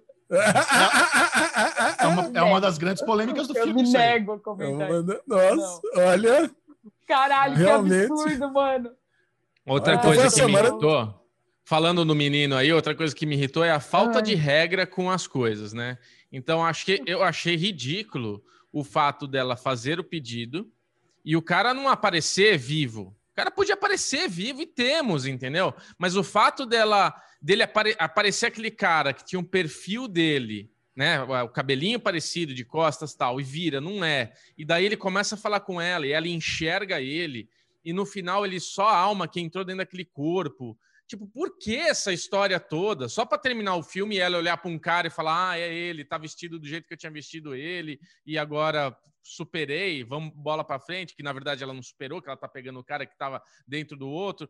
Então, assim, que bosta, porque todo o resto não é assim, só porque essa alma precisa ser desse jeito. Olha, graças a Deus que eu assisti Soul na sequência para dar uma é aliviada na vida. Porque, é melhor. nossa senhora, viu? Esse filme... Mas eu falei, eu falei isso com a Aline, eu falei, meu, por, é, essas regras aí dos desejos é muito bizarra, porque tem coisas que são literais e tem coisas que são interpretativas. Então a Diana que eu estive Trevor de volta, então rola uma interpretação. Ele vai trazer, mas não vai trazer. É o que o Bubu falou, por que não traz o corpo dele de volta? Se, é, se, traz, a, gente, mas peraí, é que nem o gênio da lâmpada mesmo, né? É o gênio da Lodin. Tem vezes que ele dá uma sacaneada, tem vezes que ele traz a coisa certa. É, é normal é. isso. É, é, é gênio da Aladdin, é muito então é ruim. É, muito ruim quando a gente tem que ficar puxando elementos de Aladdin. É muito ruim, cara. Vocês acharam? O que, que vocês acharam dos novos poderes dela, da invisibilidade de voar? Odiei. Ah, cara, isso. Eu tá vendo? Outra coisa que prova que é um, é um, universo, é um universo paralelo. Porque no filme da Liga da Justiça ela não voa. E nesse Ale. ele já aprendeu a voar. Olha Sabe aí, como... universo Sabe... paralelo. Sabe como chama isso? Chama desdém de Perry Jenkins. É isso, não tem nada a ver com o universo paralelo. É desdém. Ah, ela cagou. Caraca. Ela cagou, cagou, cagou. Não, ela fez o que ela poderia quis. falar que é erro de continuidade, mas não, não é, é universo paralelo. Gente, Desdém. falta alguém para comandar essa porra. Não falta ninguém. Falta alguém, falta não, alguém não, não precisa de ninguém. A, a Gal Gadot tava lá. A Gal Gadot podia ver, cara, viu? Eu não voei naquele filme lá. Mas não foda-se. A Gal Gadot não lembra disso, gente. Ah, eu sempre vou lembrar. Não, não, não, não, não, não. Eu sempre vou lembrar de uma entrevista que tava a Gwyneth Paltrow e o John Favreau, e ela fala assim, ah, porque quando a gente fez o Homem-Aranha lá, ela vira pra ele e faz assim, eu tava nesse filme? Aí ele fala, nossa! Ela não lembra que ela é fez Homem-Aranha de volta, entendeu? Ela não lembra que ela... A gente não. É isso que eu tô falando. Ah. Quando você parte do princípio, os filmes são feitos com dois, três anos de diferença. Enquanto isso, o Perry Jenkins fez um milhão de coisas, a Gal Gadot fez é um nada. milhão de coisas. A gente ninguém lembra a importância ah. que essas pessoas dão para a história, coesão, narrativa, não é a mesma importância que os fãs que estão aqui analisando Sim, cada concordo. detalhe dá, entendeu? Por isso não, que eu falo. Isso não é detalhe. É, isso não é. é. culpa delas. Isso é, é, culpa da DC de não ter uma pessoa responsável para liderar tudo isso e falar: ah, a mina não voa no outro filme, não põe ela para voar aí, caralho. Aline, Entendeu? eu vou concordar com o Michel Arouca, porque Gal Gadot, se tivesse voado na liga, ela falaria: Perry, eu voei. Eu estava lá pendurada naqueles cabos de aço, o qual no dia eu estava com muita vontade de fazer xixi, mas eu estava pendurada voando e não poderia descer daquele momento. Voar é um negócio muito impressionante. Seria um momento muito ahá num filme onde ela poderia estar do lado de Superman, dando aquele Ei, Superman, tá frio hoje aqui em cima, hein? E, e eu acho que Gal Gadot poderia e talvez Galgador tenha falado, mas Michel Aroca também tem razão falando que Perrin Jenkins falou o seguinte: a gente chama ela no WhatsApp da Aline daqui a pouco. Ela falou assim: eu quero fazer a minha Mulher Maravilha, a minha é. Mulher Maravilha que eu sonhei, que eu esperei. Ela falou isso lá no, no, no painel lá do, do, da DC Comics. Ela falou: fizemos uma Mulher Maravilha que eu queria, que eu desejei, que não sei o que lá. Então, assim, ela cagou para tudo e quis fazer o Joker dela, que é um Porque não tem uma pessoa. que não tem nada com nada. Porque não tem uma pessoa para falar, não faz. Não é assim vamos, que a gente vai fazer aqui. Marvel vai comprar DC. vamos lá. Respondendo a pergunta do Chechel, eu adorei o jato invisível. Eu acho que é uma solução tá ótima. Ridícula. Não, cara, não, é uma solução ótima. ótima. É. Ah, eu vou fazer um negocinho aqui que eu não Fica fiz bom. até hoje. Peraí. Fica não, eu cara, eu achei uma solução ótima. E não deu, mas tinha esse jato aqui. Outra coisa que o Michel falou: é. por que, que, ela tem um cartão da base militar lá e ela precisa roubar a porra do avião? É do Smithsonian. Car... Hã? É do Smithsonian. Tinha jato no Smithsonian. É, Tinha. por quê? É. Ué, não sei, pergunta lá. Eu não Smithsonian, não sei te dizer. Gente, mas vocês não gostaram da solução que ela, ela herdou os poderes do pai, que consegue esconder uma ilha, esconder, transformar um jato invisível? Eu achei, achei ok, achei tranquilo. É. E assim, pô, o jato invisível é um elemento super, é, super é. conhecido dos quadrinhos, Cara, dos desenhos. É. Você é, pega é o, Steve, Steve Trevor, que estava na Primeira Guerra Mundial, pilotando o Teco-Teco, vai dar para ele um jato de 60 anos no futuro, é a mesma tecnologia. Avião é avião, foda. Avião é avião. Peraí, Jenkins falou: avião é avião, foda-se, ele vai pilotar. É. Ah, vocês estão muito, ele, ele, vocês ele estão vai, muito ranzinhos. Ah, mas Não, peraí. não, É cara. sério mesmo que esses são os problemas que vocês estão Mas isso é um problema. É. Mas É outro, vamos de Washington pro Cairo numa tacada só. Foda-se gasolina. Vai, vai de Washington pro Cairo. Uma tacada Sabe- só. é. Sabe o que eu ia gostar? Eu ia gostar dessa cena. No filme de duas horas você queria ver uma escala. Cara, eu não sei o que eu queria ver. Isso é, isso é- isso é ruim. Velho, Eu queria- coisa aqui. Não. Eu Joga ficaria fora. mais feliz. Eu ficaria mais feliz com essa cena se. Beleza, vamos cagar que é o mesmo avião. De- voar um teco-teco e voar o super jato da estrela é a mesma coisa. Vamos cagar pra isso daí. Super jato Mas da vamos estrela. dizer que o menino subiu com ela lá, num jato, que eles estão do lado do outro, o jato é um atrás do outro, não lembro direito a cena, mas tudo bem. Mas estão lá voando bonitinho e ele ensina ela a voar. E daí nós temos a Mulher Maravilha com o jato invisível daqui para frente. Eu ia gostar mais do que de repente ela dá um Superman para cima avante e ela, sai aprender a voar. do rolê. Você- Ela, uou! Ela aprender a dirigir um jato em uma viagem. Você ia achar Não, legal? Ia- se, o, se o menino que voa aprendeu, por que ela não aprenderia? Mano. Gente. Ah, Assim, gente, eu acho que é isso. Assim, esse filme tem muitos problemas. Muitos Hum. problemas. Mas eu acho que a gente tem que dar um passo atrás e olhar o que está acontecendo no universo Esse filme inteiro, tem uma entendeu? coisa boa que eu queria elogiar. Uma coisa boa. O trailer. O trailer é maravilhoso. Você não viu, você não viu Mulher Maravilha? Não assista, assista o trailer e se contente que você vai ficar muito mais feliz na sua vida. Cadê as É músicas dos anos 80 recomendo. nesse filme, né? Não tocou New Order, cara. Que vacilo não tocar New Order em nenhum Caralho, momento. A música do século tinha que abrir o filme com isso daí, né? Pra você- Dan, pra dan, dan, resgatar dan, dan, essa- dan, dan, dan. Dan, dan, Porra. Porra, delícia. é o hino? É o hino do filme, cara. É. Foda-se. Mais um. Foda-se. Eu acho que esse filme é um sintoma de um problema maior que existe dentro da DC. Eu só vou dizer isso. Isso. Tá. É. Não, beleza. Estamos de acordo. Falta um Kevin Feige na DC. Então, Estamos de acordo. Falta um cara. Eles têm os diretores que eles gostam, que eles dão moral, que vão confiar na visão artística, mas tem um cara aqui em cima tentando manter a coerência narrativa para ter essa, esse universo que faça sentido, onde você saia de um filme, você tem interesse em ver outro, porque vai ter uma certa continuidade. Concordo com você, mas ao mesmo tempo, quando você tem uma diretora veterana, quando você tem uma atriz veterana que estão inseridos nesse universo há uma década e conhecem muito bem toda a história, e existem outros produtores, roteiristas que conhecem muito bem, que consomem cultura pop. A gente não pode menosprezar essa galera. Não é a gente que é fã nerdinho que tá fazendo picuinha. Essa galera que participa da produção, eles são muito mais inteligentes e metódicos do que a gente. Por isso que eu- esse É. desdém me incomoda pra caralho. Porque não é que não lembra, não é que deixou passar, não é que, sabe, é, é desdém. Isso me incomoda pra caralho. Não precisava ser assim. Cara, nada, nada faz conexão, Michel. Eu, É o que eu tô volto, dizendo. Eu volto na questão de que nada se conecta. Nada. Nenhum dos filmes se conecta, entendeu? E não é uma questão de o cara que trabalhou no outro filme tá cagando o que você vai fazer, linda. É, Faz é. lá a Perry Jenkins seu filme, entendeu? E a Perry Jenkins tá cagando com o filme primeiro, que não era 100% dela. Cara, é só você comparar os dois filmes. São dois filmes completamente diferentes. É. Como que você vai me dizer que os dois filmes são autorais da mesma pessoa? Não são. Cara, eu acho que assim, Entendeu? a partir do momento que você botou seu nome lá como diretora, isso mostra que você. Mas é assim que acontece. É isso que tá acontecendo com a, né, com a DC há anos, entendeu? O Joss Whedon colocou o nome dele lá como diretor. Tomou no cu no final, entendeu? Tipo, ele se fudeu no verdade. final das contas. Ele, ele fez aquele filme? Aquele filme é dele? Não, não é dele. Mas o nome dele tá lá, entendeu? Não, Aquele depois filme não é de- o filme dele. De uma hora de hate de Mulher Maravilha, chegamos ao fim desse bloco maravilhoso. Muito, muito, Pô, muito começamos ena- 2021 com a Aline. enaltecedor. Né? É Eu tentei, eu atazan- tentei convencer que é um filme isolado, um filme isolado, homenagem à década de 70 dos quadrinhos. Não consegui, fracassei Parece. miseravelmente. Mas eu acho que mesmo se fosse isso, eu acho que mesmo se fosse isso, ele continua sendo um filme que tem problemas. Ele tem Lógico. problemas, entendeu? Ele não é um filme Lógico. perfeito. Mas eu acho que ele é divertido. Eu gosto de assistir esse. Eu gostaria Mas sabe de qual é o problema? de novo. Eu, eu não queria um filme perfeito. Eu não, filme perfeito é difícil. Eu queria um filme coerente, é tão fácil. Sabe? É. Eu sou, sou fácil de agradar, gosto de batata frita. sabe? Vai, me dá coerência. Eu gosto de batata gostoso. frita. Coerente gostoso. Assim? Vamos continuar. É. Ai, lá. Principalmente. É, vai, tudo bem. Aline Diniz, Aline Diniz tem um convite para toda a audiência do Derivado Cast. Nesse domingo, dia 10 de janeiro, temos uma coisa Notas? muito especial. Nota para Mulher Maravilha, Aline Diniz, de 0 a 10, 0 a 5, Ale. Tem que dar nota. Zero a tem que cem. dar nota. 0 a 100. Minha nota para Mulher Maravilha, 0 a 100, 35. Ô, Caraca, louco! 35? nota de 0 a 100? Caraca, mano. que- Ele inventou É, agora. sei. todo mundo- é, é. É, Pode ser de 0 a 10, dá na mesma. 73. É 73. média. Tá na média ali, ó. Tá na média. Porra. Eu vou cagar esse algoritmo aí, eu vou dar 15. Caralho, mano.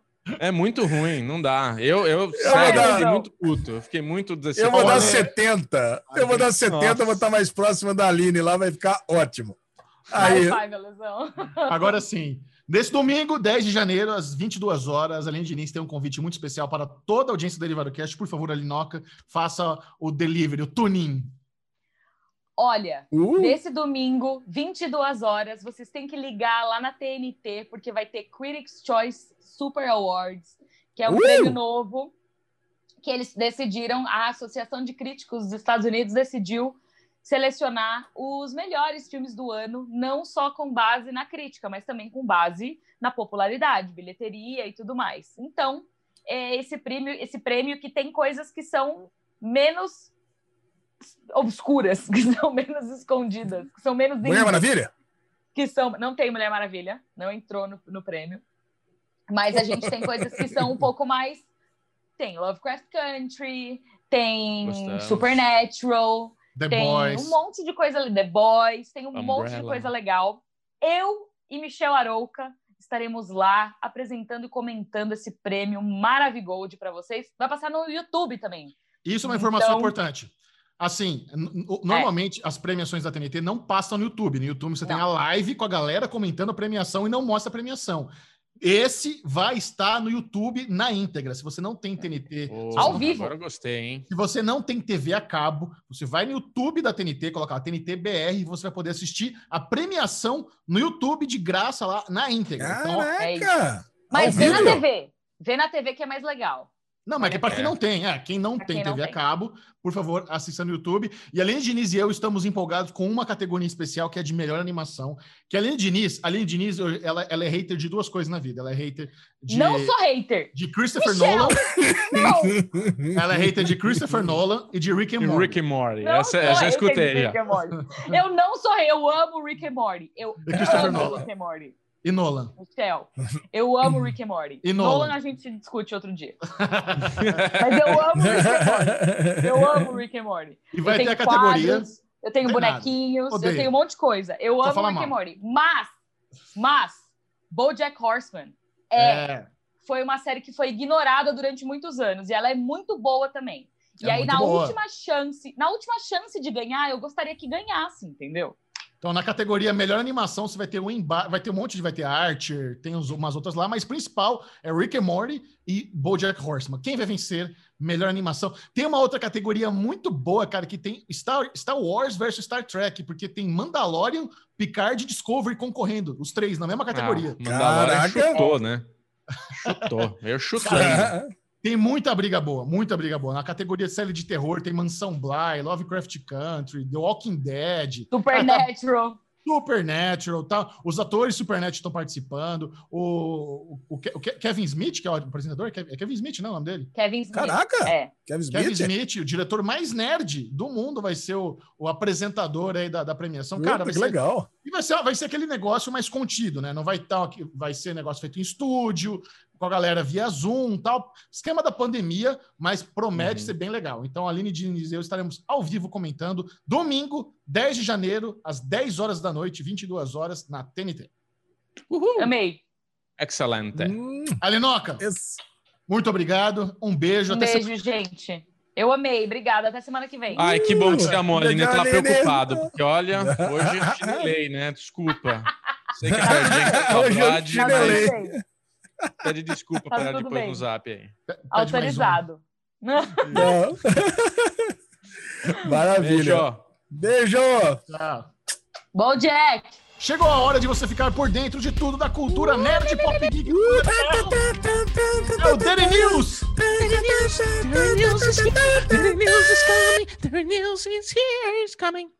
Alexandre Bonfá, começamos, começamos o ano com cancelamentos e renovações ou tá sussa?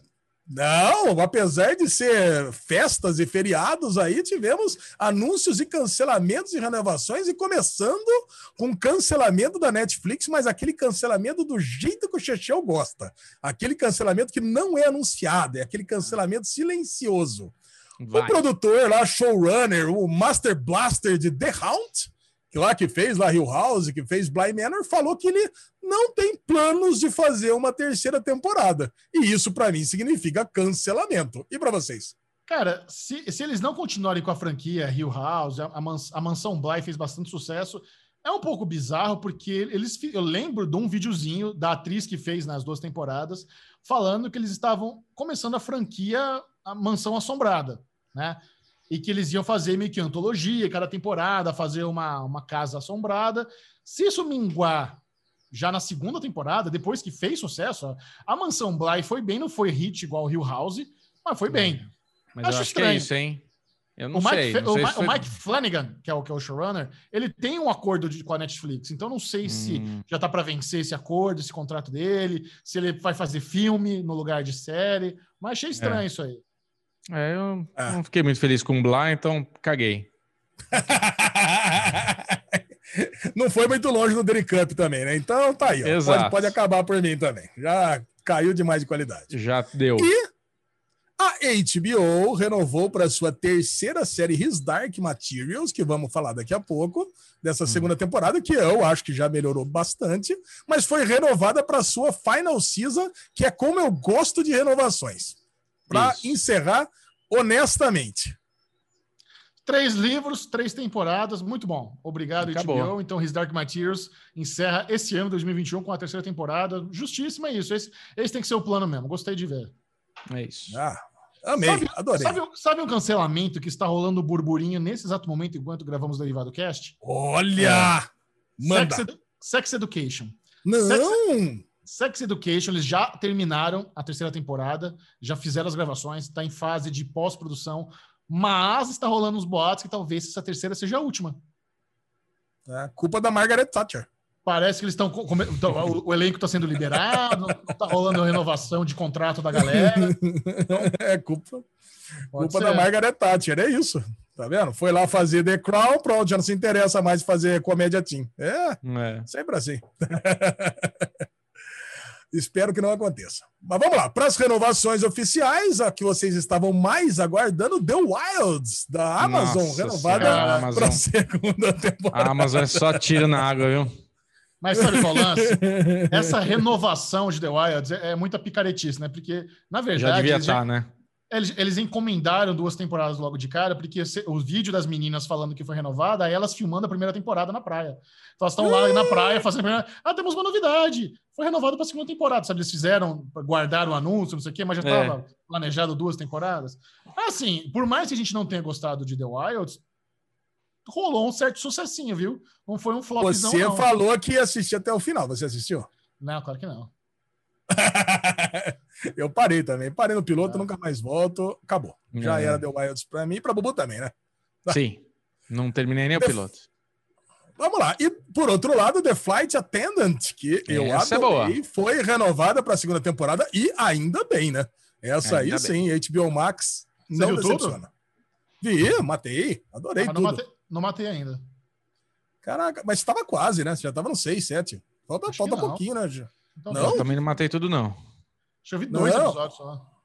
Cara, e, é, e esse é o tipo de coisa do derivado, né? Que eu tava conversando com uma galera logo depois do Deri Cup. Quando você não assiste a coisa em tempos de gravar o derivado, do, do derivado cast da semana, depois você deixa só para quando vai lançar a segunda, né? então você tem que assistir rapidinho mesmo, não tem jeito. Essas foram as renovações e cancelamentos da semana. Pouquinha coisa. Uhul, muito bom. Muito bom. Próxima notícia. Próxima notícia: Dexter. Pô, se tem notícia de Dexter, cai aqui no Daily News também, né? Não tem nem o que discutir. Clancy Brown, se vocês não sabem quem é, eu não sabia, pelo menos, é aquele guarda malvadão de um sonho de liberdade, sabe? O, o mais casca-grossa. Tá em Billions. Ele vai ser. Tá em Billions? Tá é, eu tô muito atrasado em Billions. Ele, ele vai ser o principal adversário de Dexter no Revival. Cara, me ele agrada. Ele é excêntrico, ele é um cara bom para fazer excentricão. É, não, isso é interessante. Né? É a fórmula de Dexter. Toda temporada tem o Big Bad, tem o grande antagonista, antagonista da temporada e já foi escalado o ator que vai fazer aí o antagonista de Dexter na nova temporada. Cara, esse, é, é, além dessa notícia, saiu uma outra notícia também do Michael C. Hall falando que ele espera recompensar os fãs pelo final decepcionante de Dexter. Ufa, queremos. Nossa senhora. Será? É que todos esperamos. Essa foi a conversa que eu tive com o Ed lá no Série Maníacos, né? A gente falou sobre Sim. isso. Lá tem, tem, essa, essa, é uma notícia requentada. O que acontece, cara, é que eu dei sorte. Eu peguei esse podcast aí do chefão de Dexter, que ele deu bastante informação, e esse podcast não reverberou, a galera não, não repercutiu bem, não, não, virou notícia. E eu pincelei ali muita informação muito foda que tá lá na, na, nesse vídeo do que eu fiz com, com o Ed, cara. E que bom. Você vai, ver, você vai ver que muitas das coisas que a gente já falou lá há dois meses vai começar a bombar de novo quando eles forem lançar a temporada. Caraca, muito bom. Vamos lá. Agora para o Ruvian do Derivado Cast, Chechel. Olha aí, parece que a nossa querida Jodie Whittaker vai ter a essa é a última temporada dela, né? Terceira e última temporada dela como é. como Doctor. Faz, faz, faz sentido. Normalmente os ciclos dos Doctors são de três temporadas. Então, se a próxima for a última dela, for a encerrar o ciclo dela como Doctor, faz sentido. Já normalmente é isso mesmo. É três, regenera, troca o elenco e é nóis. Boa, tá Doctor tá Michel. Boa, Doctor. O lance é que a, galera, a polêmica é que a galera tá falando que ela foi demitida, ou que ela quer se demitir. E eu não sei, para mim me soa como algo orgânico da produção mesmo, fazer três, três temporadas e tchau. O, a curiosidade é, eles vão manter a Doctor Mulher ou na próxima geração volta a ser homem? Essa que está sendo a, a, pergunta que a galera está se fazendo, sabe? É. Bom, Mas eu nunca, eu, cara, eu, eu só assisti, eu só assisti o primeiro, só o piloto de Doctor Who lá, aquele lá atrás, 15 anos atrás, então não faço a menor ideia do que se trata. 2005. Faz que é 15 é, 2005, anos, caralho. 15 anos, cara. É, quem diria que o Eccleston né, já tem 15 anos? Caralho. É, já era, cara. E vamos lá, terceira notícia do dia: Homem-Aranha 3, também conhecido como Aranha Verso Live Action. Notícia do nosso querido Tob Maguire. Depois que todo mundo aceitou participar do filme, ele está querendo 15 milhões de dólares para fazer a sua pontinha de um minuto e meio no filme. E aí? paga ou não paga o menino? Ah, Puxado. não paga. Eu lembro quando, acho que é o Stallone estava contando as diárias que ele pagava para a galera fazer uma diária no, nos Mercenários. Então, puta, vamos trazer o Bruce Willis, uma diária, acho que era 5 milhões, uma diária para fazer lá no, Caraca. as pontinhas no Mercenários. 15 milhões para fazer uma diária. Eu não, não, sei se é só uma diária, uma diária talvez seja muito pouco. Mas não, eu, tô, eu, tô, eu, eu tô zoando, porque o Tom Maguire, além de querer 15 milhões, ele quer um papel mais importante também. Ah. Ele tá bem. Ah. Ele tá uma diva. O Tom Maguire tá bem uma diva, sabe? Cara, porque... mas você sabe, eu fico pensando, se fosse eu, eu vou lá, faço um bagulho da hora aí me trocam, botam outro ator, fazem um bagulho da hora. Você quer ficar com dor de cotovelo também? Agora vocês me querem de volta, né? Depois botaram o Andrew Garfield, aquela bosta de Andrew Garfield lá no, no, no filme, agora tem o Tom Holland, que é queridinho. Agora vocês me querem de volta? Vai pagar também. Eu acho que eu, faz, acho que eu faria um docinho também se fosse ele. Ah, é, diva! O... É. é, o lance é que o Tom Maguire, pelo menos no desenho Aranha Verso, ele é o Homem-Aranha gordo. Né? Então ele teria que ser o. No filme também, talvez ele fosse o Homem-Aranha gordo, né? Mas o Homem-Aranha que comeu pizza, coisa e tal, né? Imagina, a gente troca você por outra pessoa no Derivado Cash e depois de um tempinho a gente quer que você faça uma pontinha especial. Ah, opa! Você vai ressenti, ressentidinho? Não, vem numa boa. A lei não tem essa. Vem numa boa. A lei ainda paga para participar. Ainda paga Pago beijo para todo mundo. Pode ficar de boa mando tomar no rabo, nunca mais volto. É isso aí. é isso, Ale. Agora vamos lá, notícia pro Chechel de novo, olha aí. É o João Daily News pro Chechel. Roku Seu estaria em negociações. É, é pro Chechel, porque eu sei que o Chechel ganhou um Roku recentemente aí, né? Foi. Estaria em negociações para comprar todos os conteúdos que eram produzidos pelo finado Kibi. Olha, é para mim também essa notícia. É, eu que era a única pessoa no Brasil que assinava o Kibe, ah, agora eu posso, poderia assistir no Roku do Chechel. Entendi. Ele falou Kibe de propósito fazer piada com Roku. É muito tiozão. Eu não falei. Não, saiu naturalmente. Saiu naturalmente. Deixa acontecer. Cara, será que funciona esses, esses seriados aí de episódio de 10 minutos, velho? Já viu que não deu certo? Larga mão. Não, mas a ideia, a ideia vai ser diferente, né? Com certeza o, o que o Roku vai pegar isso daí e transformar em episódios normais. Joga lá para as pessoas assistirem. Será eu, que dá? Eu vou falar pra você, eu assisto essas séries, eu nunca consegui assistir no Kibi porque não tinha legenda. De Não é repente Quibi. pintou. Por que você chama Kibi? Não é Tá bom, no Quibi, no Quibi. De repente, no Quibi eu nunca consegui assistir. Nunca consegui porque não tinha legenda. Só tinha legenda em inglês. Eu até tentei para aprimorar o inglês, mas pô, não dá, cara. Inglês, eu tô muito velho para aprender inglês. Eu já, eu já cheguei a essa conclusão. Não dá. Não, não consegui aprender com 45 anos, já era. Já, já. Só em outra vida se existisse. Então acabou. Agora o. Aí começou a pintar essas séries na minha caixinha mágica. Falei, puta, que delícia. Aí tô assistindo numa boa. Aí, cara, que as séries são boas, é um bom conteúdo. Tem, tem muita coisa legal para assistir. Mas preciso de legenda, né? Caraca, a dublagem não me importa, mas legenda pelo menos eu preciso. De repente, cara, sai nesse Roku aí, os caras começam a fazer legenda, começam a pintar alguma coisa legal. Eu, Mas eu é apoio. Mas é interessante o Roku, que não é uma plataforma de streaming, investir em conteúdo original, né? Roku é um, é um software, é um, é um add-on. É um, que nem um, É um nem- hardware. É um é um hardware. hardware. É que nem um Fire TV, Stick. né? Um Fire Stick, Chromecast. É, então é interessante eles investirem em conteúdo original. Você compra tecnologia e ganha conteúdo. Eu achei boa a estratégia. Me, me sou coerente, gostei. Será que, ele, será que ele vai junto com, a- com o negócio? É isso que tá. é, Ele vai na EPROM? Será que ele, será que ele vai. Não, será que não. ele vai. Muita, muita memória, mas o lance é que você deve ter acesso a, esses, a, a essas séries só se você instalar o Roku. Não, não, não é Roku? É, é Roku? Ah, sei lá, Roku. Ó, beleza, estamos perdendo muito tempo com uma coisa que ninguém tem, ninguém assiste, né? Então, beleza. É, pronto. e a última notícia do dia, o Peacock. Ah, não, tem uma penúltima, tem uma última notícia depois. Mas a Nossa. penúltima notícia do dia, é lógico que vai ter bate uma pro Bubu depois, né? Mas o Peacock divulgou uma cena inédita de The Office. Vocês viram isso, cara? Eu vi, cara. Sim. Que saudade, coisa boa, né? Por que, que essa cena foi cortada? Mó cena boa, caralho. É, putz. Não, é, era, é, para quem não viu, é um cold open. Aliás, acho que seria o maior cold open de toda a série, né? Que é um cold open gigante, de uns quatro minutos. É um enorme. É, era um cold open. Vi, inclusive, do Ligado em Série. Quero mandar um abraço pro Bruno Carvalho, nosso brother lá. Ele tem uma, uma matéria bem legal sobre isso. E era, era, o, a galera lá, o Jim e, e a Pen, zoando com o Dwight, que ele, com um personagem que, que a Matrix realmente existiria no mundo real.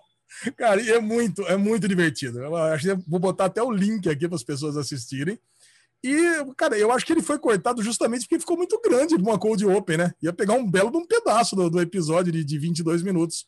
É a única coisa que eu consigo imaginar, né? Porque não, não faz sentido ser cortado. É, isso aí, ou eles teriam que desenvolver numa trama do episódio, ou realmente encurtar para funcionar como Code Open, verdade. Muito legal, né, cara? É- Essa, essa iniciativa do Peacock em testar águas com material inédito do The Office mostra que eles vão realmente colocar The Office como talvez um dos grandes chamarizes para a plataforma de streaming deles. Inclusive, no, no aeroporto, se, se você for ver a- as propagandas do Amazon Prime Video que tem lá, eles colocam. sabe quais séries eles colocam lá para ser atrativo do Amazon Prime Video? Eles É. não colocam The Boys, não colocam Miss Maisel, eles colocam Supernatural, eles colocam Vampire Diaries. Olha que interessante. Caraca. E, e- e você viu os planos do Peacock que ele já anunciou nos Estados Unidos? Não? Agora, cara, isso é muito legal, cara, porque tá lá o plano free, existe o plano free do Peacock, que tá lá. Você pode assistir o quê? A primeira e a segunda temporada de The Office e mais muitas séries e shows, não sei o que lá.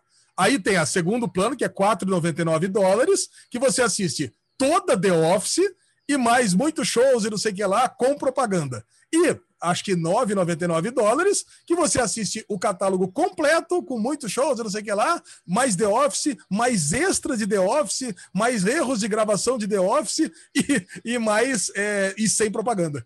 Cara, então é, é inteirinho baseado em The Office. Então pode ter certeza que quando o Peacock for lançado mesmo de forma oficial no mundo todo, vai sair The Office de todas as outras plataformas. Mas eu achei interessante o formato, né? Você tem o formato free, onde você tem con- conteúdo limitado, que exatamente é, é- é o, é o cara vendendo droga, né? Ele te dá primeiro ali pra você viciar e querer depois pagar. Isso não existe Aí- mais. Isso não Aí- existe aí- mais. Aí você tem o intermediário, que é um lixo. Quem que assinar esse aí que você pode ter? Pois é. Você paga e ainda tem propaganda, não vale a pena. Não, não faz sentido nenhum esse.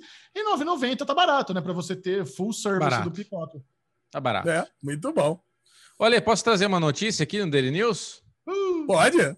Notícia rápida, Michel Aroca, que eu ainda estou aguardando a minha credencial da CCXP World.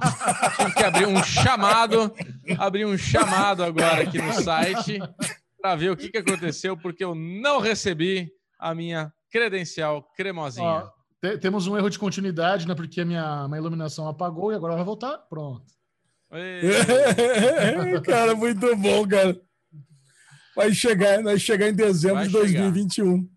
Agora, vai. se você quiser saber se vale a pena assistir aquela série com o um mínimo de é. spoiler, só para você ter uma degustação, receba o Derigusta. E uh, hoje degusta, vamos falar degusta, sobre degusta. The Stand, nova série da CBS All Access. Uh. Que chega ao Brasil pelo Stars Play. Cara, eu, assistindo o piloto de The Stand, sabe o que eu notei?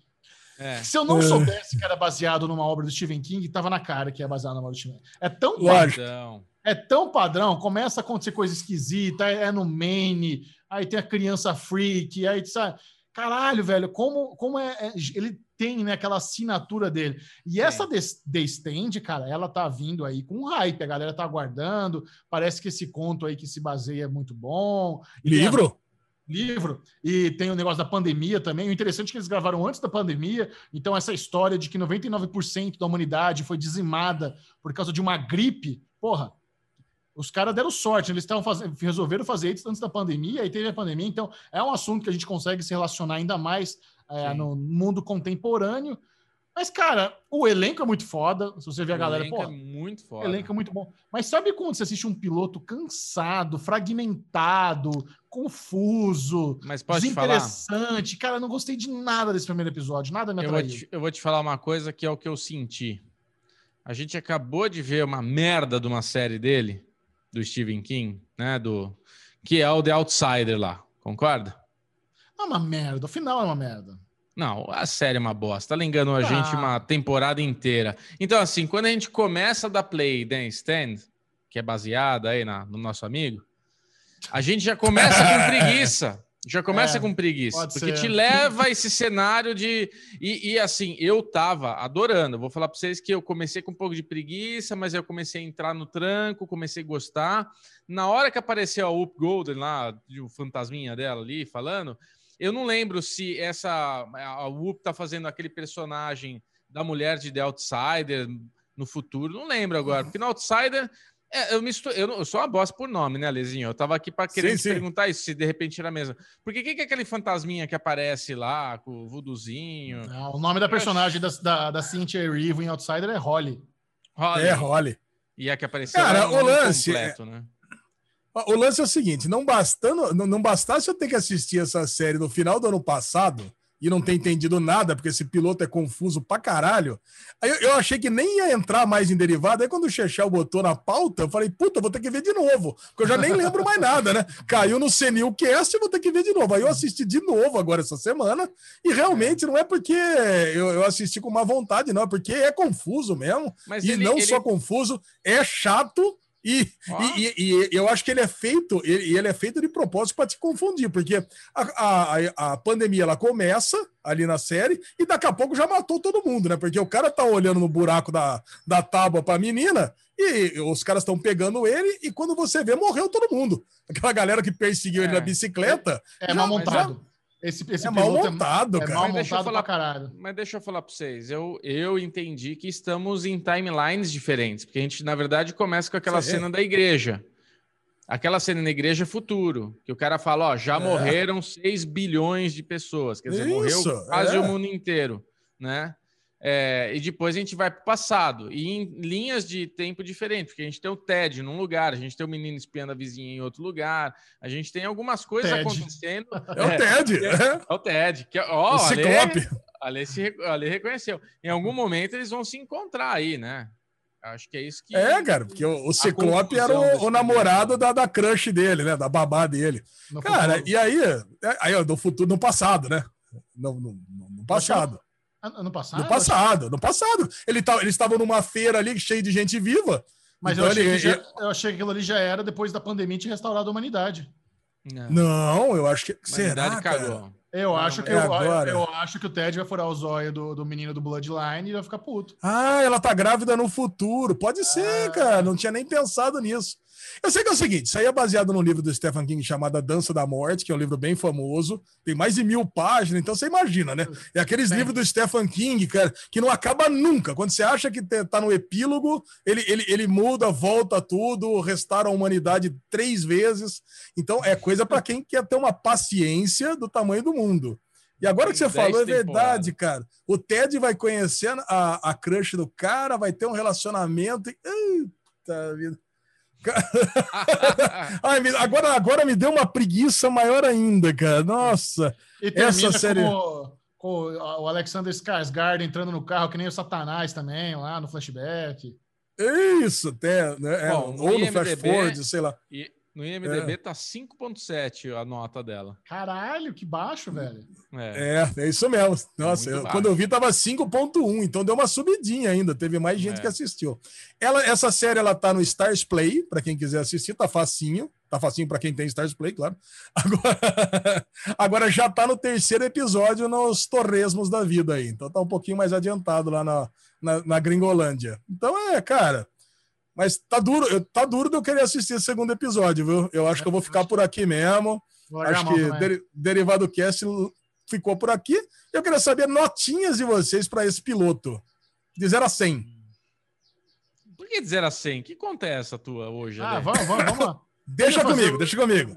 Deixa comigo. Faz meu gosto, Bubu. 51. Faz meu gosto, Cinco... Bubu. Tô me mexendo. 51. Pronto, só para fazer 50... teu gosto. Duas 51? Caraca, galera, acho que vocês deram uma nota alta, hein? Eu imaginei que vocês fossem dar uma nota mais baixa. Eu ah. vou dar aqui uma nota 40. Tá bom demais para esse, pra esse piloto dizer, aqui, cara. Quer dizer que pro Bubu, The Stand é melhor que Mulher Maravilha. é verdade. Melhor. Bem melhor. Caraca! Muito melhor. Cara, é muito bosta. Puta que pariu. É. Vamos entrar então... em território com spoilers, porque agora nós vamos falar de Cobra Kai, His Dark Materials, Bridgeton, Alice in Borderland, tudo com spoilers. Então receba a vinheta mais spoilenta da Podosfera.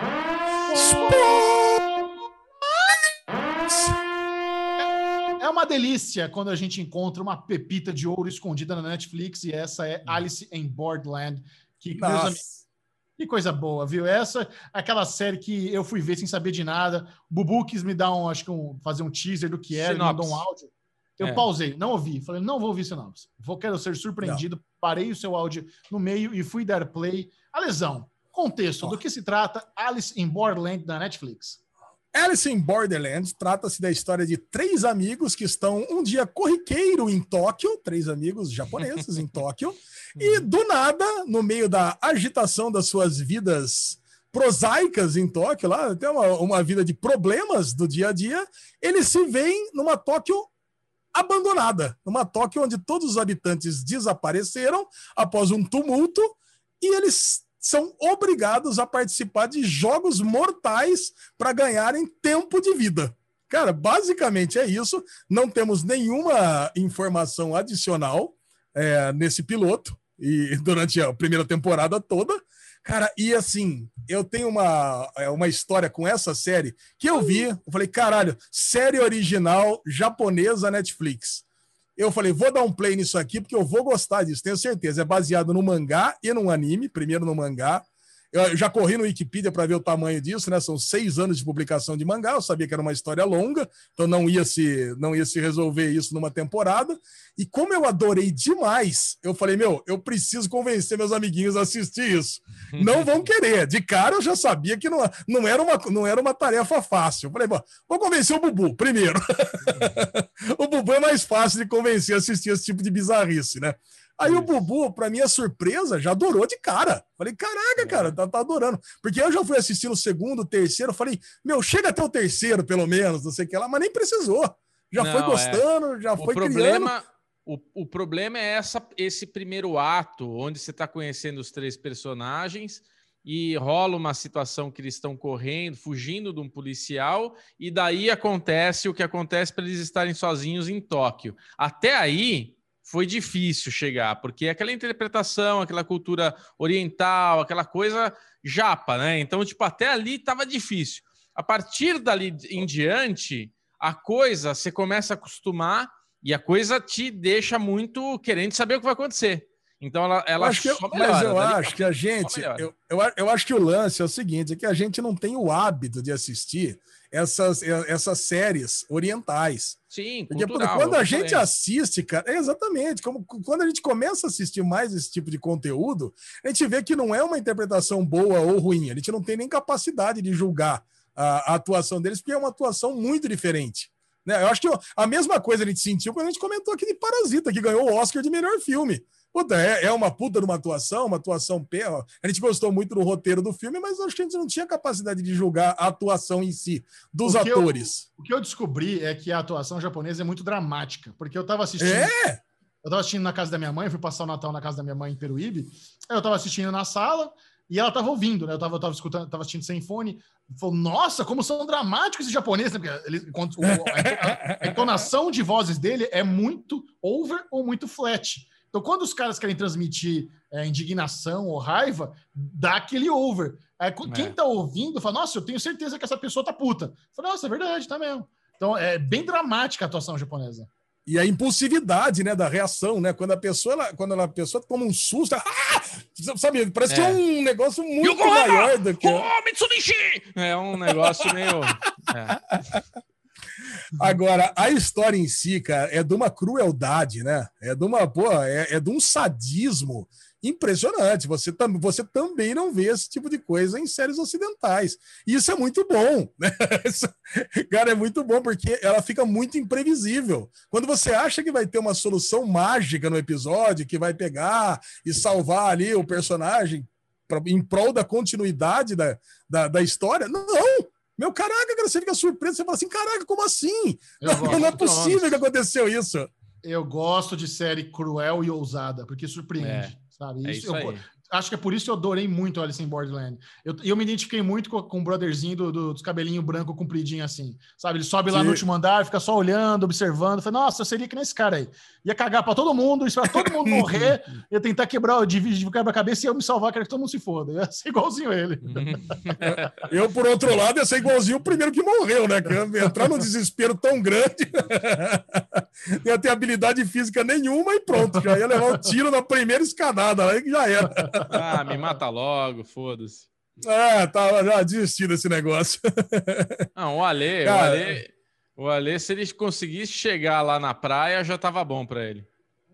Ah, cara, pô. Nossa, é, É- é- verdade. A praia, cara. Ele, ele gastava os três dias dele lá e desencanava. De que jogo? Desencanava. Amanhã, amanhã, amanhã, amanhã cai o raio, é nóis. Vai vir um raiozinho, morram instantaneamente temos. É justamente, né? O raio, o raio é, é a coisa mais é, generosa, né? Mais misericordiosa que tem no jogo. Porque ele cai e mata tão rápido que você nem sente. É. Então acabou. Melhor do que, sei lá, picotado, levar tiro na perna, sei lá. É muito Queimado. ruim. Queimado, tá, tá louco.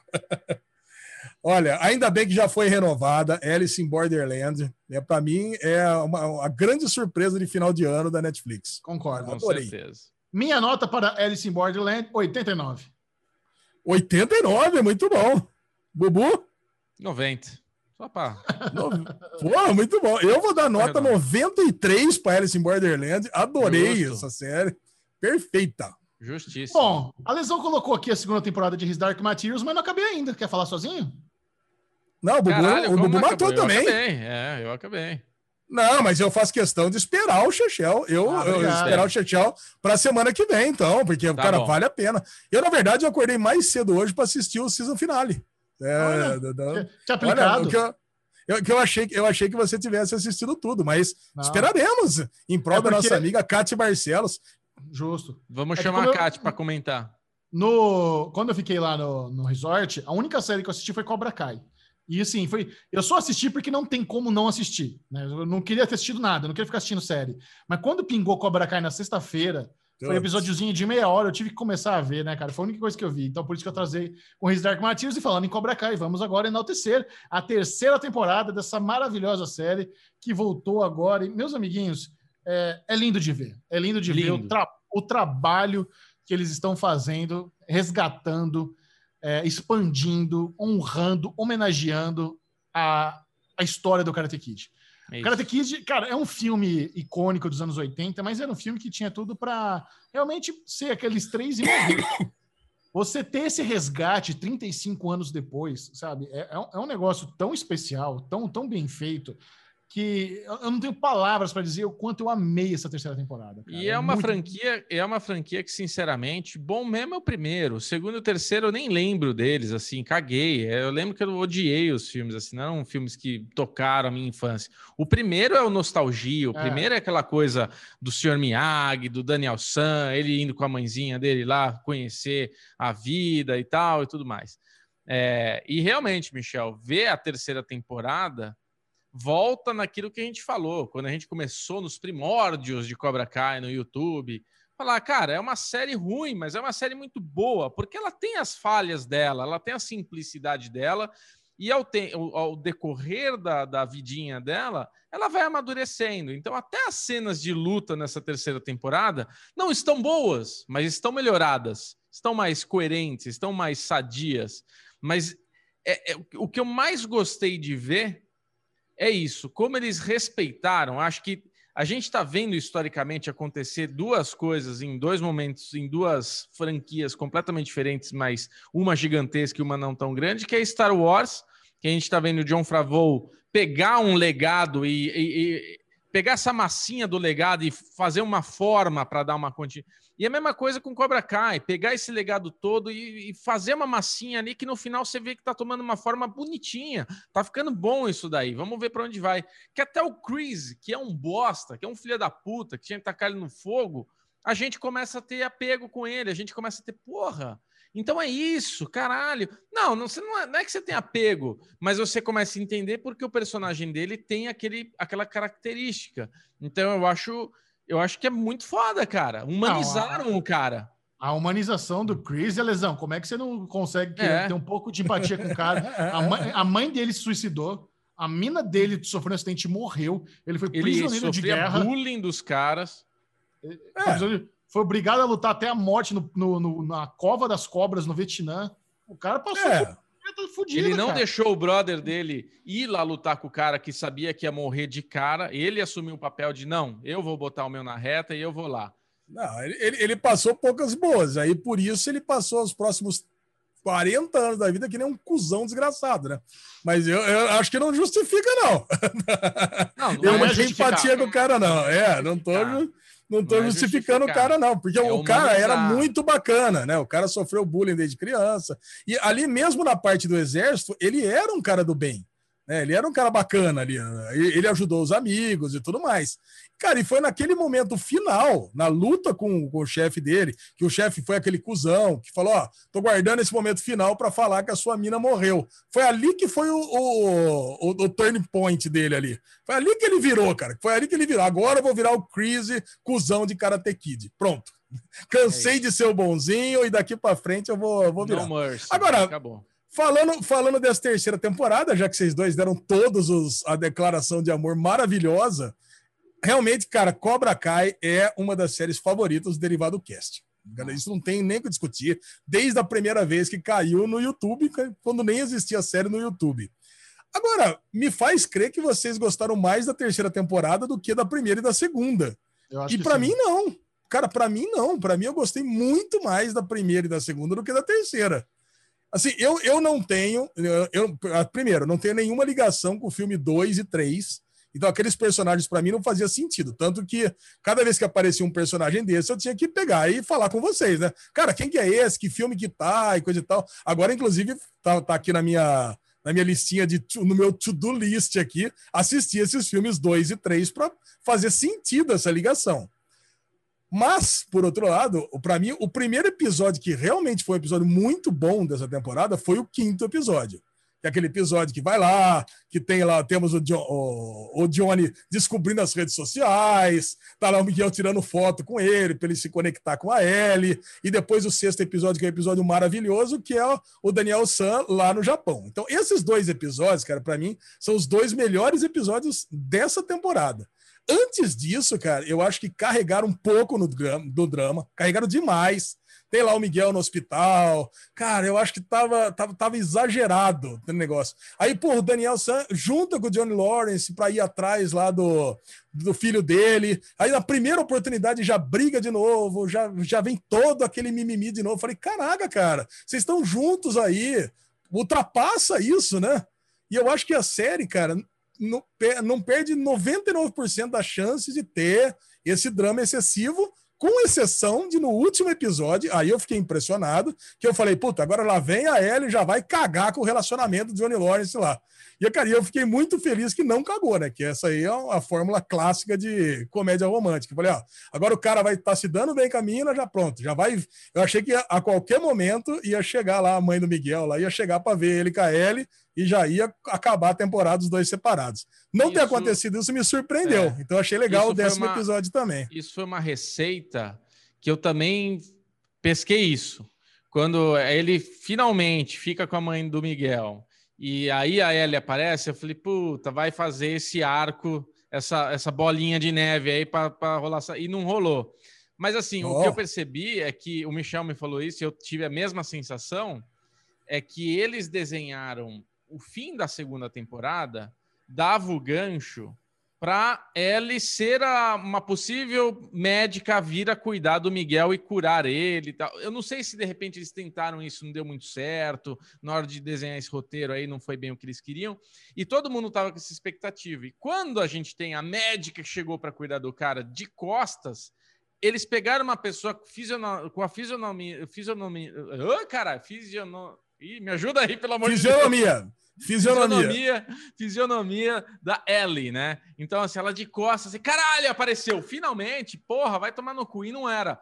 Caralho, mano, porra, a mina deve ter feito que nem o Homem-Aranha aí, pediu 15 milhões para aparecer um episódio e micaram ela, cortaram ela. Ela tá em The Boys, né? Ela tá relevante. Ela tá em The Boys, pois é. E na, no fim, quando ela aparece, foi uma grata surpresa, porque ela aparece como uma uma questão assim, tipo, precisamos colocar ela na história, mas ela não pode ser tão importante para a história. Então, assim, ela aparece, ela revive um monte de coisa nos dois personagens, mas foi só isso. Temos, Cara, adeus. Mas tem uma questão que eu discordo do Alê, que para mim essa foi a temporada onde eles mais capricharam no humor em, em todas as três. É, eu, eu adorei eu, também. Eu, eu não ri tanto como eu ri nessa terceira temporada, e muito estava no texto, na, nos diálogos, é. não nas gags físicas.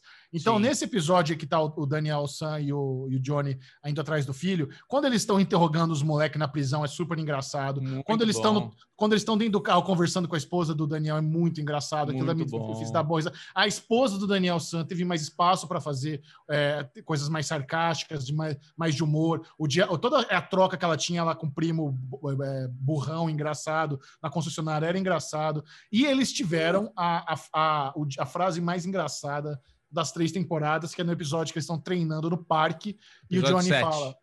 O Johnny fala, cara, o que ele fala passa batido porque ele fala rápido, a legenda não deve ter traduzido como ele falou, mas o que ele falou foi o seguinte: cinco minutos para beber a água, mas não bebam água do chafariz, porque eu vi um cracudo limpando o cu ali. Olha o que ele falou para as crianças. ele falou exatamente isso. Sabe? É muito. Eu tive que pausar. Falei, não acredito, velho. Que engraçado. Porque ele fala, as crianças saem como se ele não estivesse falando um negócio engraçado. Como se ele tivesse falado, como se fosse na vida real. Alguém falaria isso mesmo. E é isso. é muito bom. E, e, tem várias dessas. Tem várias dessas sacadinhas. Cara, o, o Zabka, que faz o Johnny, que cara foda. Não, ele é muito bom. Cara, cara. cara é especial, bom. cara. Ele é o Macchio é uma. É, sabe? É nóis, então ele tá lá, é o Daniel Sam, mas o especial ali é o Zabka, cara. é, cara é isso mesmo. Ele tá tendo o espaço que ele não teve nos outros filmes. Ah. E ele, o Daniel Sam, inclusive, o ator, né, o Ralph, ele tem uma parada assim, meio coxinha, né? Você vê que Muito. aquele cabelinho aquele cabelinho que ele tenta arrumar, mas ele é meio calvo, então ele já começou a pentear é, para frente. Co... Cara, a cena é? da luta que ele entra no carro com as franjinhas ficou vergonhoso para ele ali. É, então. Ele, ele, tá, ele tá meio ameaçado aí com o legado, né? Porque o Johnny tá subindo aí de patamar muito rápido. Eu Cara, também adorei, adorei todas as cenas.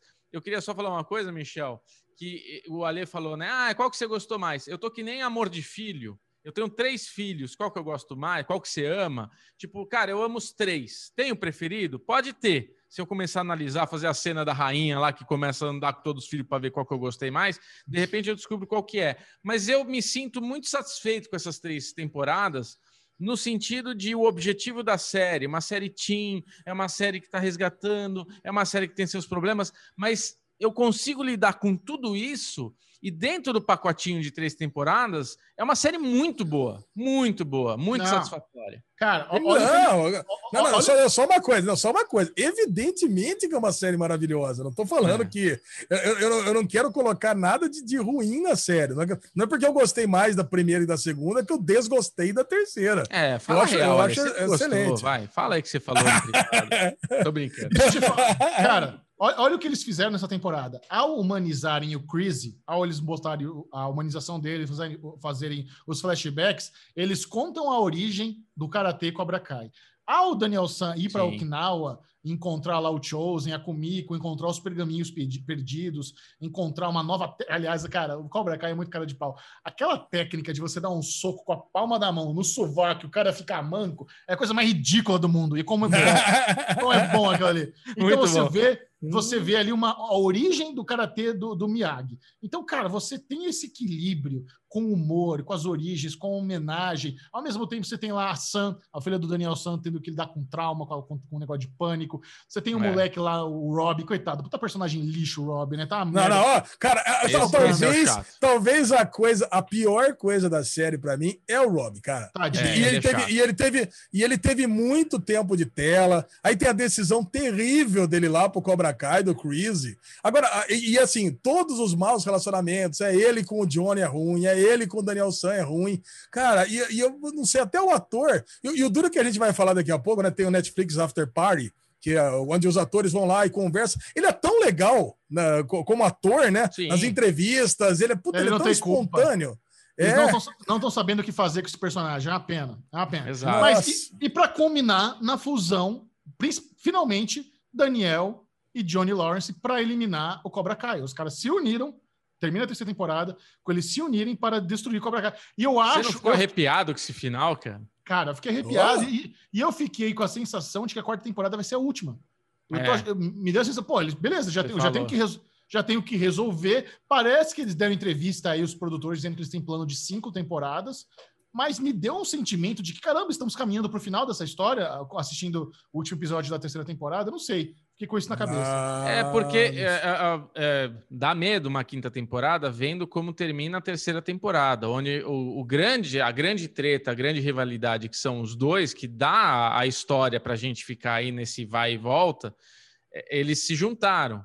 Então, assim, a próxima temporada é que assim, se for analisar, a gente achou que poderia ter na segunda, na terceira temporada um campeonato, não teve. Ficou para terceira, ficou para quarta, né? O campeonato de luta deles para decidir o campeão.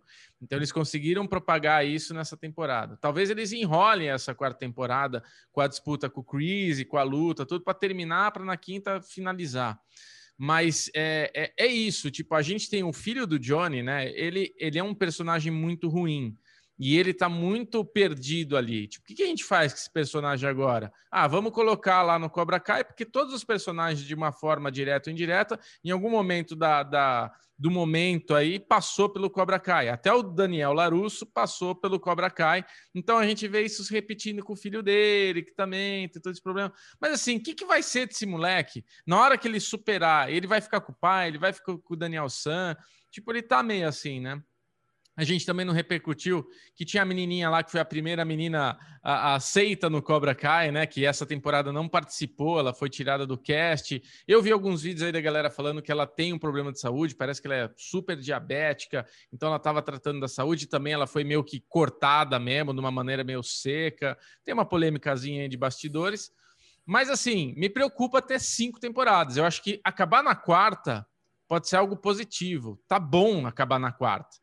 Eu acho que quinta temporada eu não enxergo, sabe? Eu fico com medo, tipo o Westworld, assim, que a gente tá indo mó bem, de repente dá uma puta tropeçada e Cara, caga tudo. Tem, tem, um menino, tem um menino que mandou um tweet que eu achei muito bom. Ele falou: vai juntar é, Johnny Lawrence e Daniel San, e o novo dojo vai se chamar Karate Kid.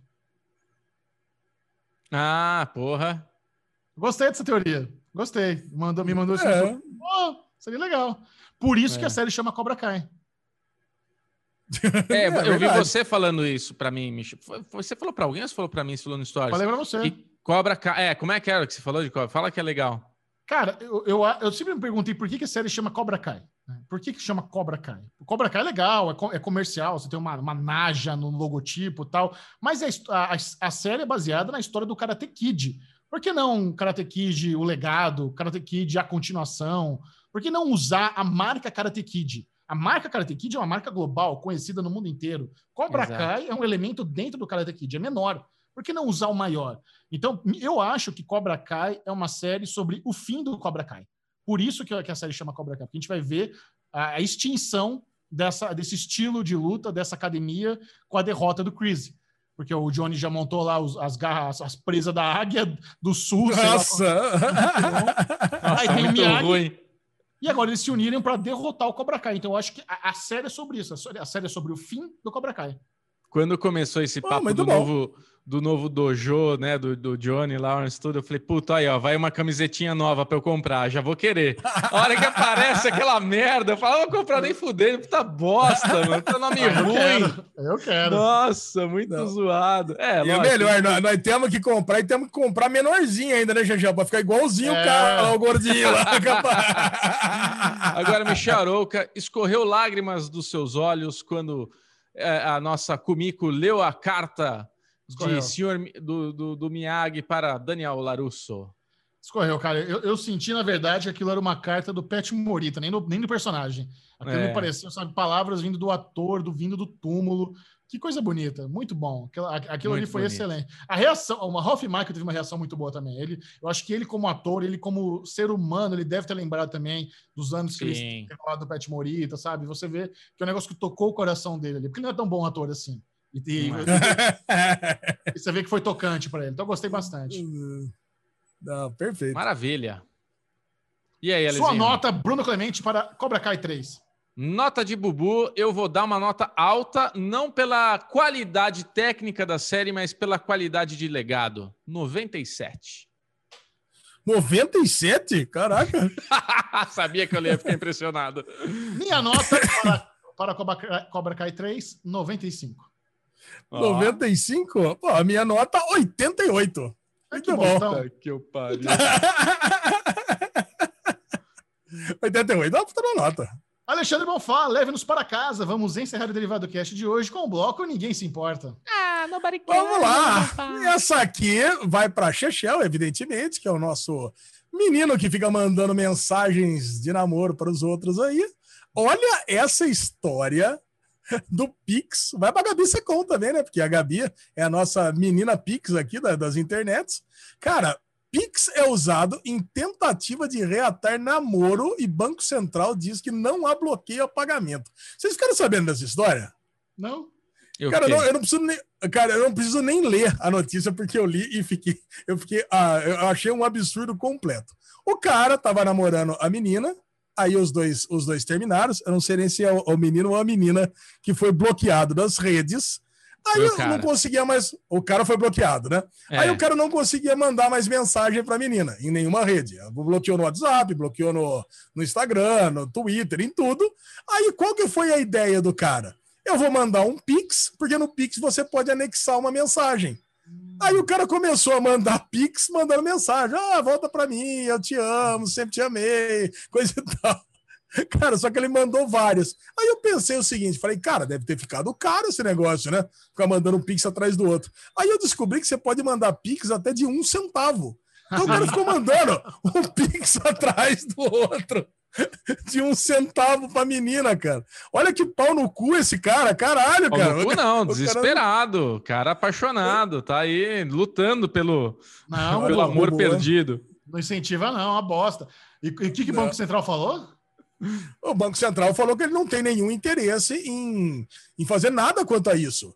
Sabe, ele, ele não quer, ele, não quer, ele não quer mudar as regras para remover mensagem, ele não quer mover, é, mudar as regras para mudar o valor. Ele, cara, por causa de um cara que tá mandando mensagens apaixonadas, né? não faz o menor sentido isso. Aí sabe o que a menina fez? Para acabar, acabar com essa perturbação na vida dela? Cancelou o Pix dela. Agora não pode receber mais Pix por causa desse Pronto. pau no cu. Os incomodados então, que se retirem. Então, quer dizer, o que eu tenho a dizer para vocês é que o quê? O cara passa mal porque não manda mensagem para ela e a menina passa pior ainda, que tem que voltar a receber TED. Tá bom? Pô, ela assim? ganhou, ganhou 3 reais de Pix do cara. Tadinha. Ai, caraca, cara, que sofrimento. É isso aí. É o que Bruno Clemente, quem quiser continuar acompanhando Clementão nas redes sociais, como é que faz? Bclemente22 no Twitter, Bclemente22 no Instagram. Não perca o derivado da próxima semana, ou da outra, ou a próxima ainda, porque a gente vai ter a renovação 2021, aqui a reformulação do, do Derivado Cast. Vai, Micharoca. Então, assim, vem coisa por aí. Michel já tá assim vem. que vai dar trabalho. Vem. Vem. Alezinho tá animado, né, Alezinho? Animadaço. Animadaço. E você, Ale? Eu sou Ale Bonfá Cardoso no Twitter aí, acordei, acordei esse ano de 2021 empolgado. Estou fazendo umas artes uh. bonitinhas, boto os pilotos, boto os filmes que assisto, boto o piloto obscuro, boto tudo lá. Derivado Cast no Twitter e Ale Bonfá no Instagram. Mas não interessa nada disso. Eu quero saber é das redes sociais mais agitadas desse Brasil varonil. Aquela que não para. É o In and Out brasileiro. E aí, Xexão? Siga o Série Maníacos no Twitter, no arroba Série Maníacos, e me manda DM lá, Série Maníacos TV no Instagram. Esse foi o Derivado Cast. Hum, Adeus. Ó, me manda DM, uh! tá? Gostei.